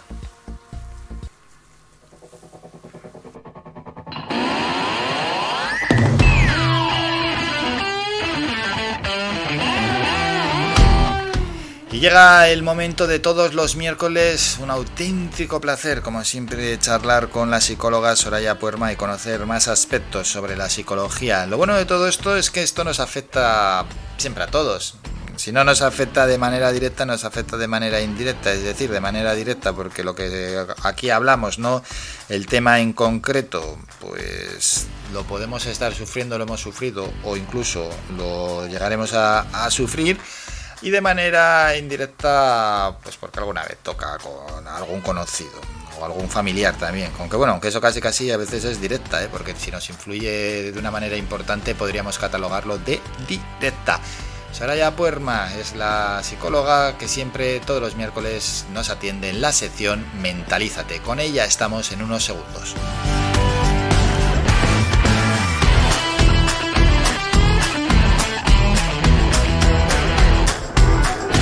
De Faikán. Álvaro Fernández y su equipo de colaboradores te acompañan de lunes a viernes de 8 y media a 11 y media. No te pierdas este magazine cargado de actualidad, entrevistas y buena música.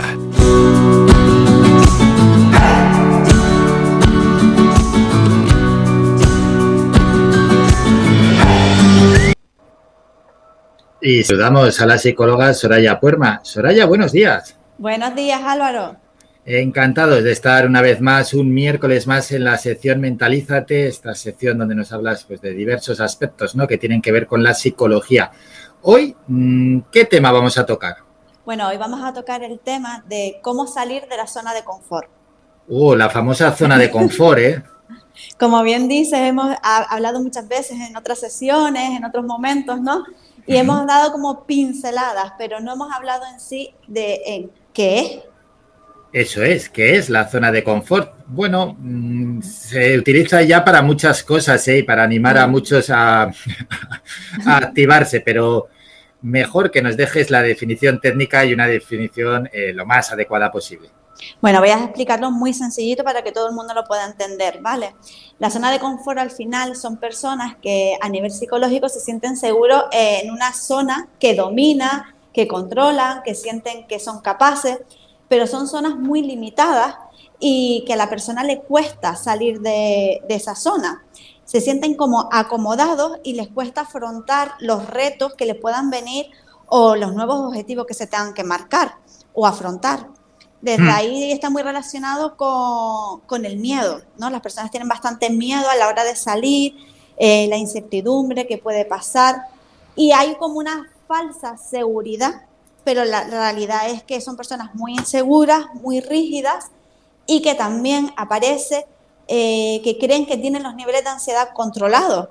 Claro, si es lo que yo controlo, lo que yo domino, está bien, pero una vez tenga que salir o me vea obligada a salir, ahí aparece ya lo que es ¿no? el descontrol. Pero por norma general, eh, el ser humano, ¿qué tendemos? ¿A quedarnos en la zona de confort o, buscar la zona de confort o nos gusta ir saliendo de la zona de confort? Por norma general, ¿eh? Por norma no general, casi siempre las personas tienen ya como una vida estructurada en donde, bueno, tiene su rutina, sus horarios, sus hábitos y la zona de confort eh, conlleva que, bueno, todos lo tenemos. La cuestión son eh, cuando empezamos a tener dificultades a la hora de salir cuando empezamos a, no hacer cosas porque nos da miedo, nos genera inseguridad, desconfianza, cuando dejamos de, afrontar situaciones o problemas, o incluso eh, el arriesgarnos algo tan simple como buscar un trabajo fuera, eh, pues quedar con nuevas personas, irnos al gimnasio, todo lo que sale de nuestra normalidad o lo que nosotros consideramos nuestra rutina. Si nos cuesta mucho, nos genera mucha desconfianza, mucho miedo, entonces sí estamos teniendo un problema con nuestra zona de confort.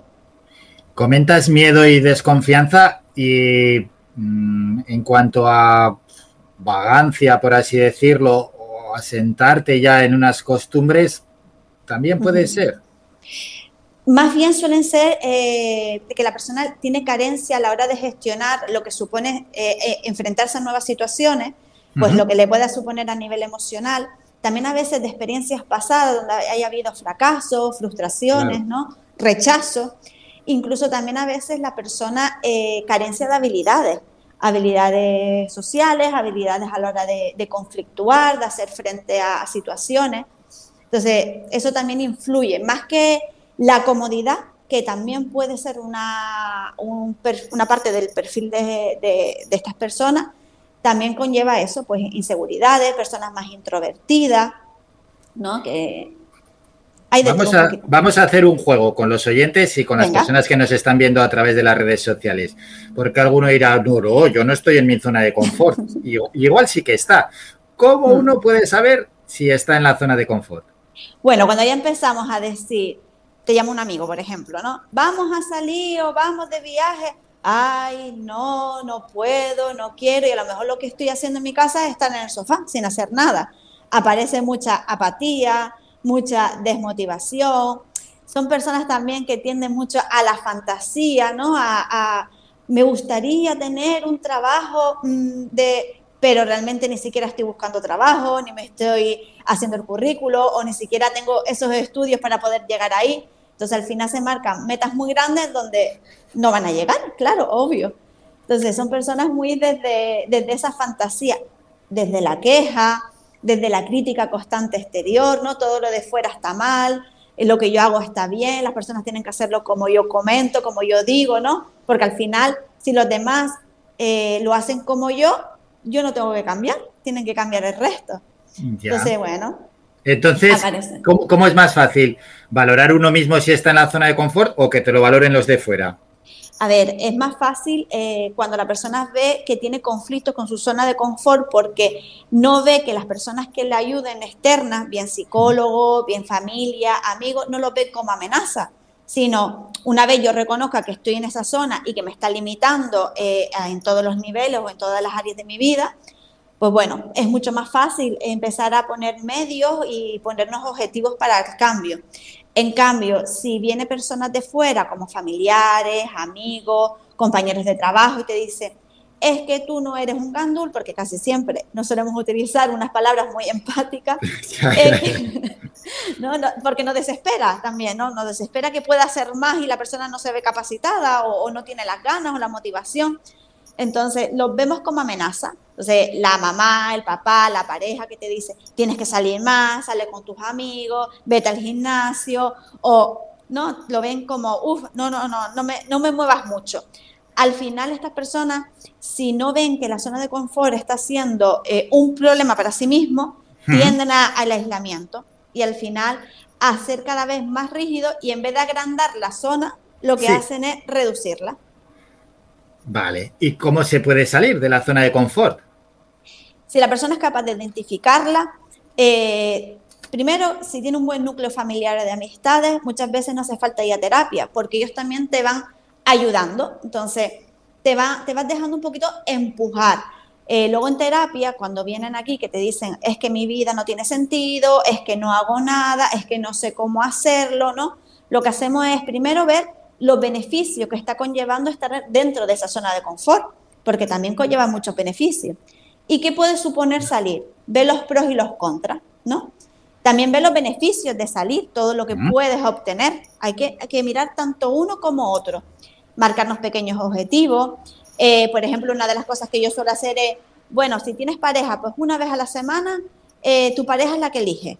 Tú no eliges, tú no te dejas llevar, ¿no? Para que empiece a confiar, para que empiece a, a experimentar nuevas situaciones, que vaya viendo cómo se siente trabajar mucho la gestión, los miedos, porque al final hay mucho miedo, la ansiedad está muy relacionada con esto, ¿no?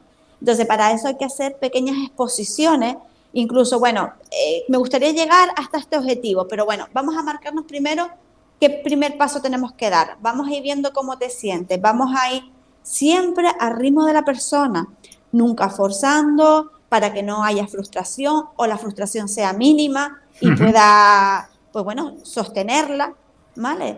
Y desde Sí. ahí, pues Y trabajar. ya que has, has comentado las ventajas, que lo vamos a dejar ya para el final, para que, que sirva como guinda del pastel, pero también te quería preguntar por esos mensajes que se lanzan, que me imagino que Sí. pues, muchos no serán muy acertados, en cuanto a utilizar ese término de la zona de confort para vender algo o para animar a la gente a hacer algo. Porque a veces, bueno, ves por ahí un anuncio que te dicen, Te ayudamos a salir de tu zona de confort. Estás tumbado en el sofá, pues te proponemos que corras una maratón en un mes. Cosas así de estas que utilizan lo de sal de tu zona de confort para todo. Sí, al final esas son metas muy grandes, ¿no? Al final utilizan eh, la palabra como algo que, es tan fácil como del sofá a correr un maratón y eso es irreal. Al final también estamos mandando mensajes irreales a las personas porque no es tan fácil. Pues primero tendrás que levantarte del sofá o tener la necesidad de hacer eso, ¿no? De, de ese maratón. Luego tendrás que caminar, luego tendrás que, ¿no? Ya es como que se marcan los objetivos muy grandes y al final lo que generamos son frustraciones y fantasías. Al final estamos haciendo ver a la persona eh, que puede llegar a esa meta y que no hay esfuerzo por el camino, que se consigue nada. Y eso es irreal. Ya, eso es verdad, es verdad. Sí, sí, sí, sí, pues claro, se pone el anuncio, pero no se dice los pasos que hay que dar. Exacto, exacto. Eso, y Soraya, ya para terminar, las ventajas de salir de la zona de confort. Bueno, qué mayor ventaja que descubrir mundo, descubrir eh, experiencia, eh, que puedes alcanzar pues ciertos objetivos en tu vida, sentirte satisfecho por ello, ¿no? Aumentar también tus capacidades, tanto a nivel cognitivo, ¿no? Eh, a nivel conductual también ve que a lo mejor puedes estar más desenvuelto de lo que uno se cree, ¿no? Porque muchas veces creemos que podemos menos cuando la realidad es, si nos expusiésemos, nos vemos más capaces de afrontar situaciones y de vivir experiencias, ¿no? Desde ahí. Entonces, eso al final, a medida que yo voy avanzando y, y a medida que yo voy saliendo de la zona de confort, también empieza una satisfacción personal y una motivación a, a marcarnos otro objetivo, otro reto, ¿no? Y sobre todo es el ampliar conocimiento desde las experiencias, desde conocer a personas, desde... Para mí es todo un beneficio. Pues si tú lo dices, Soraya, que es todo un beneficio, desde aquí animamos a la gente, ¿no? Que, que, siga esas pautas que has dejado, pautas muy claras y muy recomendables. Nos vamos a citar ya, Soraya, para el próximo miércoles, cuando volveremos con la sección Mentalízate. Hasta entonces, que pases una gran semana. Igual, hasta la próxima semana.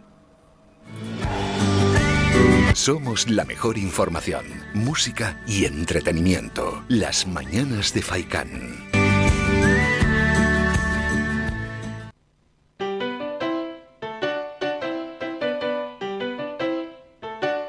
Estás escuchando Faikan Red de emisoras Gran Canaria.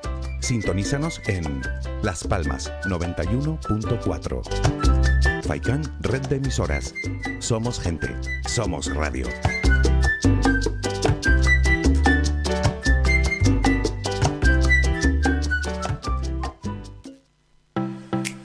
Ven al restaurante La Cofradía de Pescadores de Arguineguín, bajo la dirección de Manolo El Picao. Abierto los martes y de jueves a domingo, de 12 del mediodía a 11 de la noche. Lunes y miércoles cerrado por descanso del personal. Aparcamiento gratuito para todos nuestros clientes. Especialidad en pescado fresco del día, pulpito frito, gofio escaldado y gran variedad de postres caseros. Restaurante La Cofradía de Pescadores de Arguineguín. Del mar a tu mesa.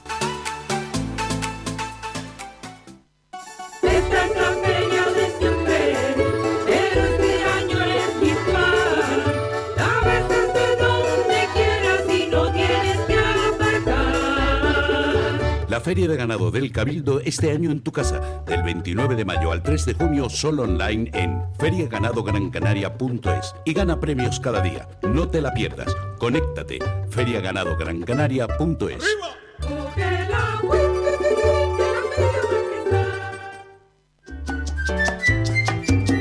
El mejor regalo que te podemos ofrecer en tu red de emisoras Faikan es mucha música, porque es el mejor relax que te ofrecemos durante el día.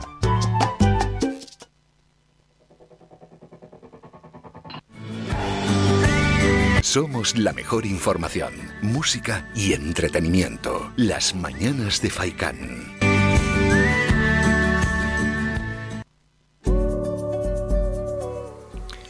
Bueno, y antes de despedirnos, lógicamente vamos a hacer el habitual repaso de todos los días sobre mm, las últimas noticias que acontecen. Vamos a agencias a ver qué tenemos. Dice así, Sánchez se reafirma sobre los indultos. Hay un tiempo para el castigo y otro para la concordia.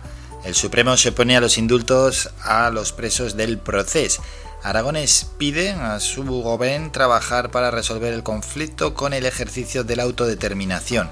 Y luego hay más asuntos. Escriba dice el gobierno está siendo extraordinariamente generoso con las exenciones de los ERTE.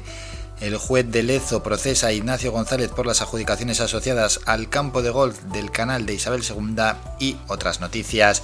Lusenko justifica el aterrizaje forzoso en Minsk. No queríamos un pequeño Chernóbil. ¿Qué habría hecho Estados Unidos? Tijanovskaya pide firmeza a la Unión Europea y nuevas sanciones contra Lukashenko.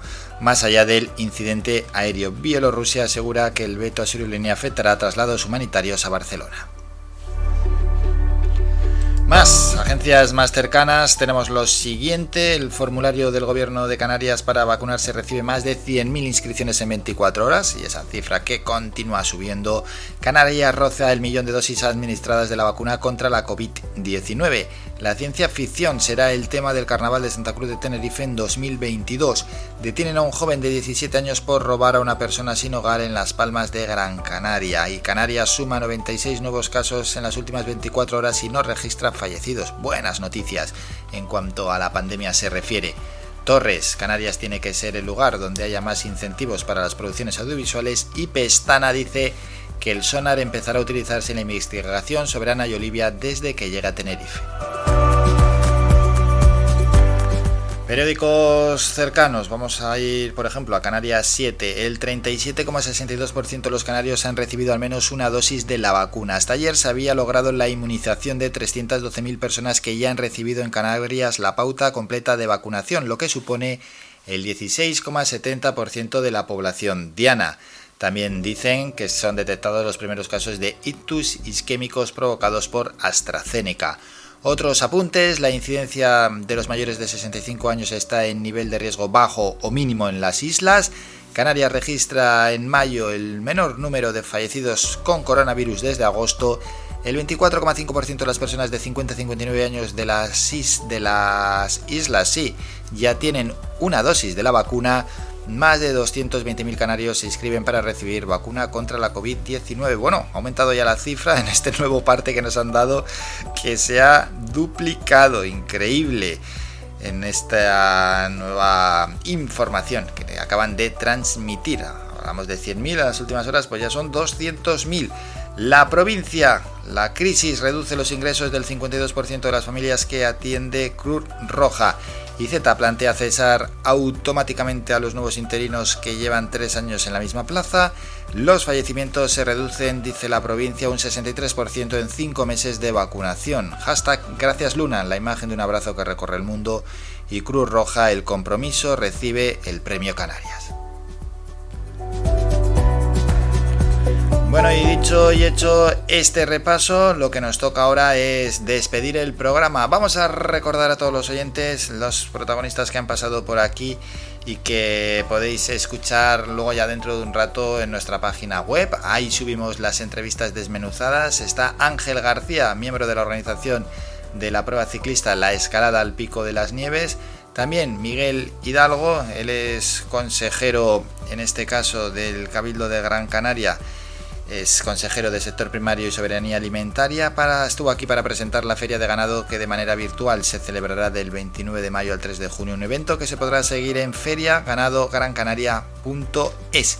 Y también estuvo con nosotros el ganador del premio Gregorio Chili Naranjo 2021 en la modalidad de Humanidades y Ciencias Sociales, Víctor Pereira, al que lo podéis ver incluso ya mismo en Facebook porque como estuvo en directo en los estudios de Radio Faikan, pues bueno, fue grabado a través de las cámaras. Presentó su trabajo sobre toponimia titulado Territorios nativos del noroeste de Gran Canaria. Lo que hemos aprendido, ¿eh? Lo que hemos aprendido con el bueno de Víctor. Así que yo os recomiendo, bueno, que escuchéis las tres entrevistas.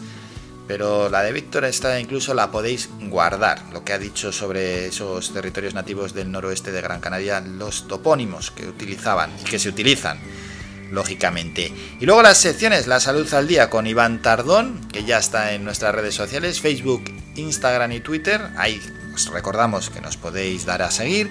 También están los eSport en la onda con Kevin Vázquez. De salud hemos hablado de suplementación deportiva. Los eSport en la onda de esas series olímpicas en cuanto a lo, al gaming. Y en Mentalízate la zona de confort y la importancia de salir de ella con la psicóloga Soraya Puerma. Con todo esto vamos a poner ya punto y final al programa, pero hay que emplazarse para mañana. Recordamos lo siguiente, mañana jueves volvemos a las 8 y media. El programa ya sabéis, de 8 y media a 11 y media de la mañana. Mañana jueves regresamos a las 8 y media. Y el que quiera realizar sus consultas al doctor José Luis Vázquez, pues hoy tiene una cita desde las 12 y media. Puede enviar un WhatsApp, lo podéis enviar ya al 696 60 96 92 o si no llamando al número de teléfono, pero esto ya será en directo al 928 70 75 25. Las consultas con el doctor Vázquez a las 12 y media. A ver si se anima alguien a hacer una llamadita, igual que hizo ayer una oyente, que siempre luego es más entretenido, más dinámico y mejor el programa, porque nos bombardean a WhatsApp. Claro, el WhatsApp es lo fácil, envío un WhatsApp y me desentiendo, pero a veces, claro, es que a veces dicen WhatsApp para el doctor, se me cae el pelo, pero será mejor llamar y decir por qué se te cae el pelo, qué haces, qué, a qué te dedicas, qué, qué edad tienes, etcétera, etcétera? Pues para eso lo mejor es llamar al doctor y charlar un ratito con él. Nos vamos. Saludos de Dani de Nerea en la parte técnica y saludo también de mi parte de Álvaro Fernández. Nos citamos, el que quiera con el doctor a las doce y media y el que quiera con este programa mañana jueves desde las ocho y media de la mañana. Un saludo y feliz día. Adiós.